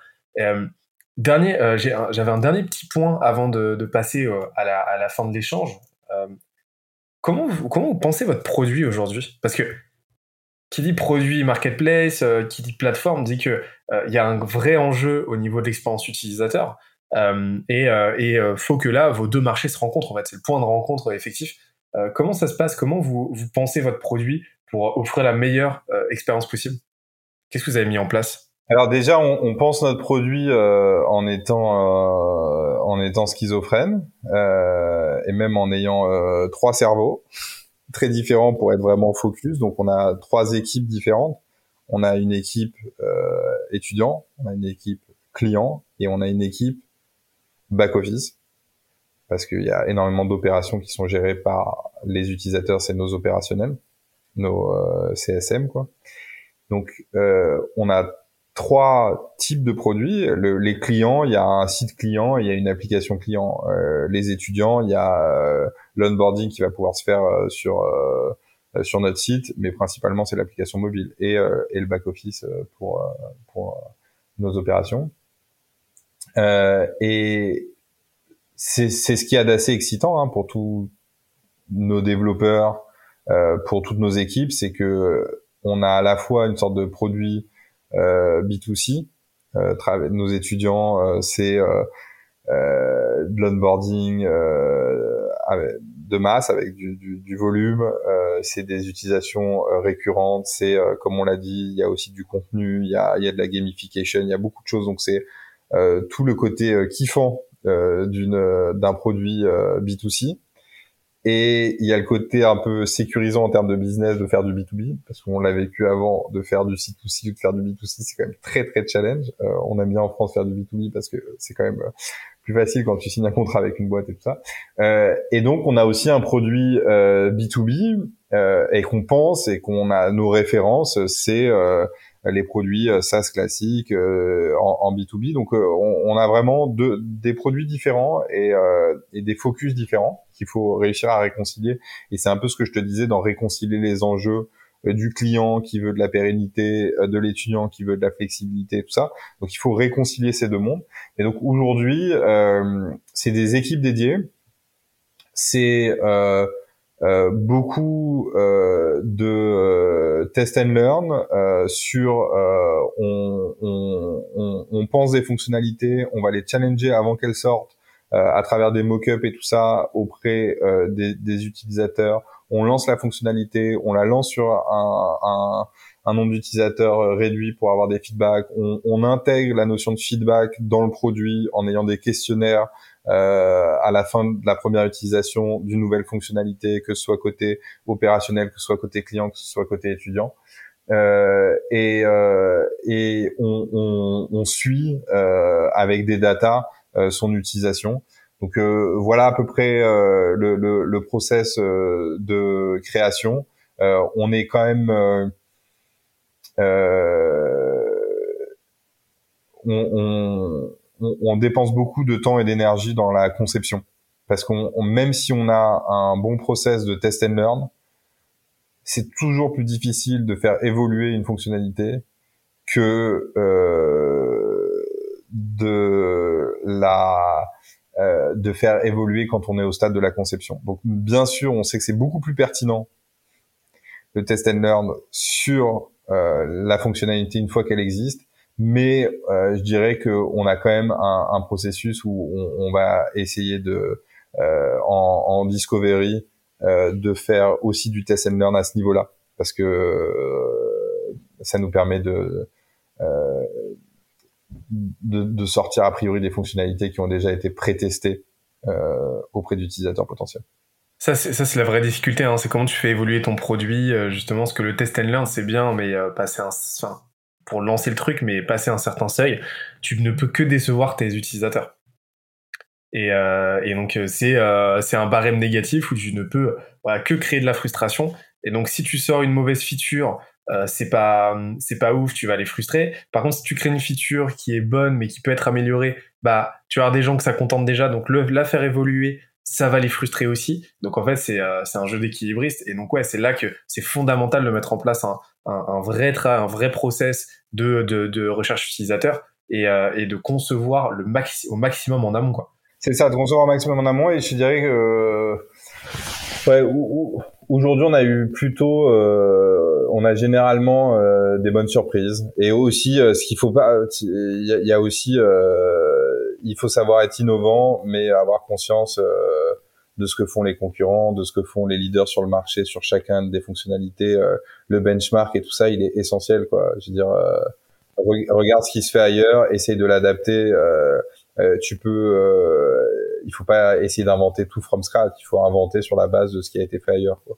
Et, euh, et comment vous faites pour éviter justement capter les bons signaux, éviter un peu le bruit, tu vois, et qui, peut t'amener à reproduire un petit peu sans le savoir les erreurs que tes, que tes concurrents sont eux-mêmes en train de commettre. tu vois, ils sortent une nouvelle feature, la feature elle est explosée. Tu dis ah c'est une bonne idée ça, on y va. Et, et pour au final te rendre compte que c'était pas forcément payant. Comment vous faites pour faire le tri euh, là-dedans? Euh, bah, on a on a deux. On essaie d'avoir des, des, antennes partout en fait et d'être euh, de, de, de, créer les canaux de communication qui permettent de remonter ces informations. Donc tout simplement déjà on a un canal Slack euh, qui nous permet euh, de dédié aux produits et qui va nous permettre euh, il est un peu standardisé pour dire sur quel produit, sur quel truc et tout ça, mais qui va nous permettre d'avoir toutes les personnes qui travaillent dans la boîte, ceux qui travaillent avec les étudiants, ceux qui travaillent avec les clients, ceux qui travaillent sur les autres sujets et tout ça, d'avoir des antennes et dès que euh, il y a un, mail qui remonte euh, d'un étudiant, euh, un échange avec un étudiant au téléphone, un échange avec un client et tout ça, bam, ça va remonter. Donc on, on arrive à à être beaucoup euh, à, l'écoute de nos équipes et euh, de euh, nos clients et de nos étudiants.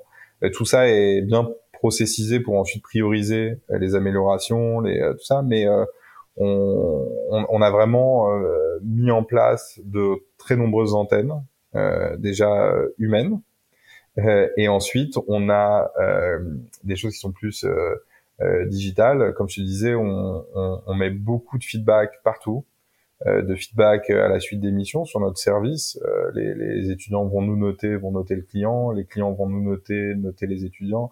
Euh, les euh, dès qu'on on lance des, des, nouvelles fonctionnalités, il y a souvent un, auprès d'un échantillon des, des, questionnaires qui vont être envoyés pour savoir comment a été appréhendée la fonctionnalité. Euh, et, et, et c'est euh, c'est la force du digital quoi. C'est hyper cool t'arrives à avoir du feedback euh, non-stop quoi. Et, en fait tu, tu, tu, ça frémit. En fait on, on sent venir les, les, les, les, vagues de, de contestation sur un truc on sent que ça peine un peu à cet endroit là les, les, les, les, les endroits de friction euh, elle nous remonte généralement. Donc voilà, il faut je pense que c'est une question de culture d'entreprise d'impliquer tout le monde là-dedans et d'avoir conscience que c'est un travail de tous et que ça peut pas être juste l'équipe produit parce que l'équipe produit elle est pas sur le terrain elle est pas donc euh, le fait que que ce soit un travail de tous fait que on, on a une belle remontée d'informations. J'aurais bien aimé parler de la partie euh, growth euh, plus en détail mais en fait de ce que je comprends tu, tu me dis si je me trompe mais en fait la partie growth de votre côté elle est elle est imbriquée un petit peu partout. Vous avez vraiment cette méthodologie, cette approche très itérative, très euh, très expérimentale, euh, et, euh, et, et, en fait vous êtes porté vraiment par la puissance de votre branding, par la puissance aussi de votre acquisition, la qualité de votre produit. Euh, très rapidement, qu'est-ce que euh, est-ce que vous avez profilé quelque chose dans votre boîte Vous avez mis en place, enfin est-ce que vous, avez des growth marketeurs, des growth au sein de la team, ou, ou est-ce que c'est plus quelque chose qui va tourner en toile de fond, une méthodologie euh, qu'autre chose? Comment ça se passe? Euh, donc nous à chaque fois quand on parle de grosse, il faut vraiment euh, pareil distinguer euh, étudiant client. Euh, donc c'est assez récent qu'on structure cette cette fonction chez Student Pop. Aujourd'hui, on, on jusqu'à présent on l'avait plutôt facile côté étudiant parce que c'était beaucoup du branding et euh, on, on, avait les leviers commerciaux que je t'évoquais précédemment et euh, on avait moins euh, ce côté euh, euh, gros qui est plutôt euh, pour moi lié à l'automatisation marketing. on, on la on, on, on, y travaille maintenant euh, davantage. On a un truc plus euh, processé et standardisé côté étudiant avec les différents leviers que je t'évoquais précédemment. Euh, on, en fait, on, on, a, ça nous a permis euh, d'exceller sur euh, les différents leviers qu'on avait déjà, c'est-à-dire le bouche à oreille, comment le, le standardiser, l'automatiser dans l'application mobile, les relais dans les campus, comment le, le processiser. Euh, les micro-influenceurs, euh, comment euh, les identifier et, et, activer ces leviers et et euh, voilà principalement euh, pour pour les étudiants. Et côté client, euh, on a beaucoup euh, travaillé sur les leviers que, que je t'évoquais aussi précédemment, qui étaient la partie commerciale, la partie euh, euh, call d'email. Euh, on est en train, nous notre next frontier, quoi, le, le, truc sur lequel on est en train de travailler c'est euh, tout ce qui est euh, le content marketing euh, et l'acquisition digitale payante de clients. Réussir à, à, trouver un bon positionnement sur les réseaux sociaux, sur LinkedIn, euh, sur du paid ad, euh, sur dans les bons magazines, dans les bons trucs et tout ça.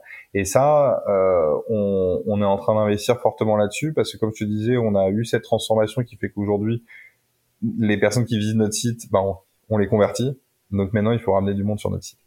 Et, et aujourd'hui, euh, bah, je vais, je vais, je vais te faire un peu de promo. Hein. On, on, envoie euh, nos, notre responsable euh, marketing com et qui euh, se spécialise en grosse faire des formations auprès de toi, auprès de, de, de, personnes qui sont expertes sur le sujet. Et aujourd'hui, voilà, on, on essaye de, de, de de s'attirer les conseils des meilleurs talents du marché parce qu'il y a encore beaucoup de choses à faire là-dessus et je pense que avant on, on avait moins euh,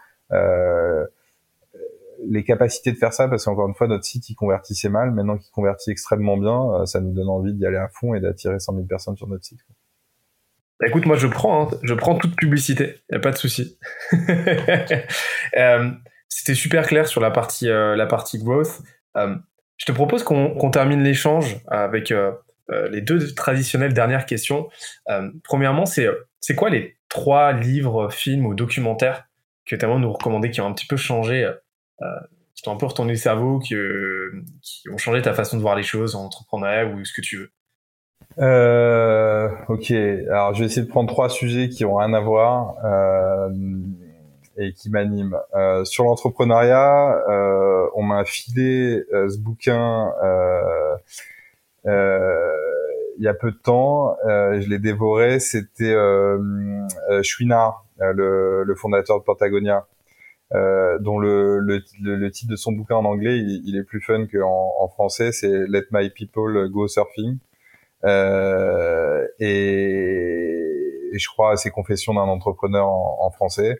Euh, ce que j'ai bien aimé dans ce chez lui, c'est le côté, euh, c'est le rapport euh, au risque. Je te parlais des sports extrêmes et tout ça. C'est un, un mec qui fait de l'escalade, qui fait du surf, tous ces sports, euh, moi je m'y retrouve pas mal et, je trouve qu'il y a un lien avec l'entrepreneuriat. Euh, c'est un mec qui a fait des choix clivants, euh, qui a décidé de, de, de, partir dans des directions, euh, qui a fait, qui a pris des décisions difficiles pour sa boîte, euh, et euh, qui a fait quelque chose aussi que je trouve très intéressant, c'est une, une, entreprise à la fois très libérée et en même temps, il minimise pas la nécessité d'avoir un leadership fort. Euh, c'est cette euh, complémentarité entre le leadership et, euh, et l'horizontalité. bref, je recommande à fond, ça se lit bien.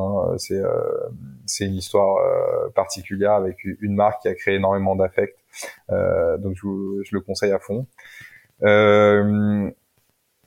sur le côté étudiant, je sais pas si tu as vu cette série Euphoria.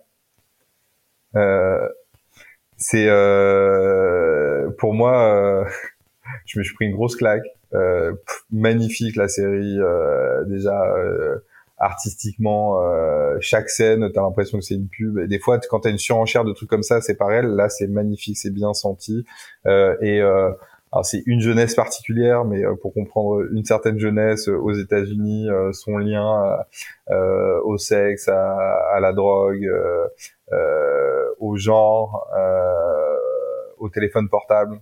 Euh, c'est une bonne euh, bonne ouverture d'esprit sur tous ces sujets-là. Donc euh, ça parle de jeunes d'étudiants, donc moi je trouve que c'est voilà c'est pertinent. Euh, et hum, peut-être un dernier sujet où justement moi j'ai ouvert les yeux sur un sujet que je connaissais pas du tout. J'ai rencontré, euh, j'ai fait un truc qui s'appelle le, le, le, Collège citoyen de France euh, l'année dernière, qui m'a permis de rencontrer plein de personnes captivantes. c'est plein de gens qui se retrouvent des, des, des, leaders de la société civile qui réfléchissent euh, à la politique. Et hum, j'ai rencontré euh, Édouard Bergeron, euh, qui a écrit, qui a fait un film sur qui s'appelle Au nom de la terre, sur l'histoire de son père qui s'est suicidé. Et voilà, moi je connais pas grand-chose aux agriculteurs, je connais pas grand-chose à ces, ces problématiques-là, et, et, ça m'a vachement touché, et ça m'a ouvert sur un monde. Donc pour ceux qui ont envie de découvrir un peu euh, le monde de l'agriculture, je pense qu'il y a plein de, facettes aussi euh, beaucoup plus joyeuses, mais d'ailleurs on, le sent aussi euh, très fortement à travers ce film, mais aussi les difficultés qu'il rencontre, je pense que c'est c'est passionnant. Voilà pour quelques choses un peu différentes quoi sur des sujets un peu différents chacun.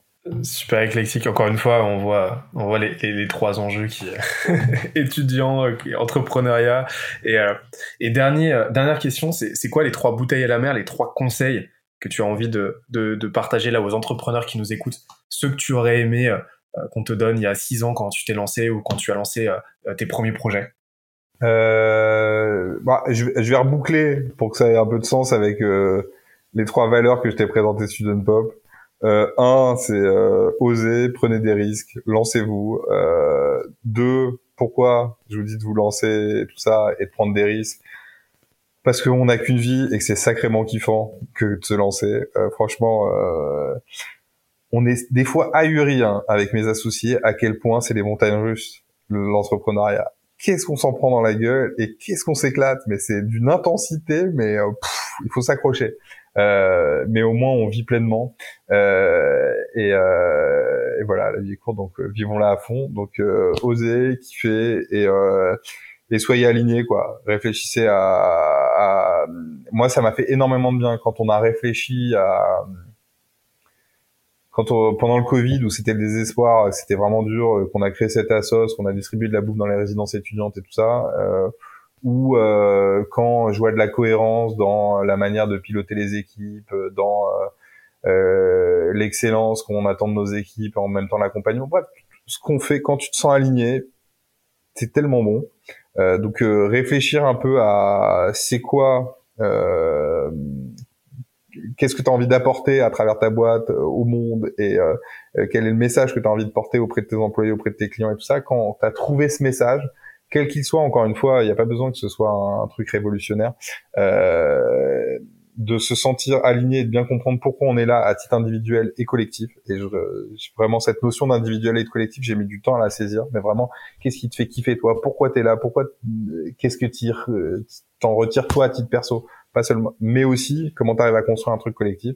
Euh, voilà, si t'arrives à aligner ces deux trucs-là, euh, bah là tu t'éclates. Et donc dans le choix de ta boîte, euh, dans le choix de tes associés, dans le choix de, ça, ça va avoir énormément d'impact de savoir. Euh, euh qu'est-ce qui t'anime, euh, voilà. Donc voilà, oser kiffer est impactant quoi. Je crois qu'on peut finir là-dessus, c'est parfait. J'aurais pas rêvé mieux comme mot de la fin. Auriel, merci beaucoup. Merci pour cet échange. C'est un Merci à toi. on te souhaite, on vous souhaite énormément de, énormément de succès bah, que vous avez déjà, mais continuez comme ça et puis on, on, se donne rendez-vous dans, dans, un petit moment pour le match retour pour voir où vous en êtes. Ça marche. Et ceux qui écoutent le podcast, si vous avez besoin d'étudiants, eh ben, n'hésitez pas, faites-les travailler avec Student Pop. Salut tout le monde. Salut. J'espère que l'épisode t'a plu autant que ça nous a plu de l'enregistrer et de le produire. Si c'est le cas, oublie pas de nous laisser une petite note, comme euh, on te l'a dit tout à l'heure, et euh, de le faire tourner autour de toi. Ça nous aide énormément à faire connaître le podcast, à nous faire connaître et à prêcher la bonne parole d'une croissance saine, durable et rapide. En attendant le prochain épisode, on se donne rendez-vous sur scalesia.co, s c a l e z i aco où tu découvriras des cours, des vidéos et des lives en libre accès pour t'aider à faire décoller ta boîte comme jamais. C'est notre promesse, c'est ça qu'on aime faire et on va continuer de le faire. On se dit à très vite. Bye bye.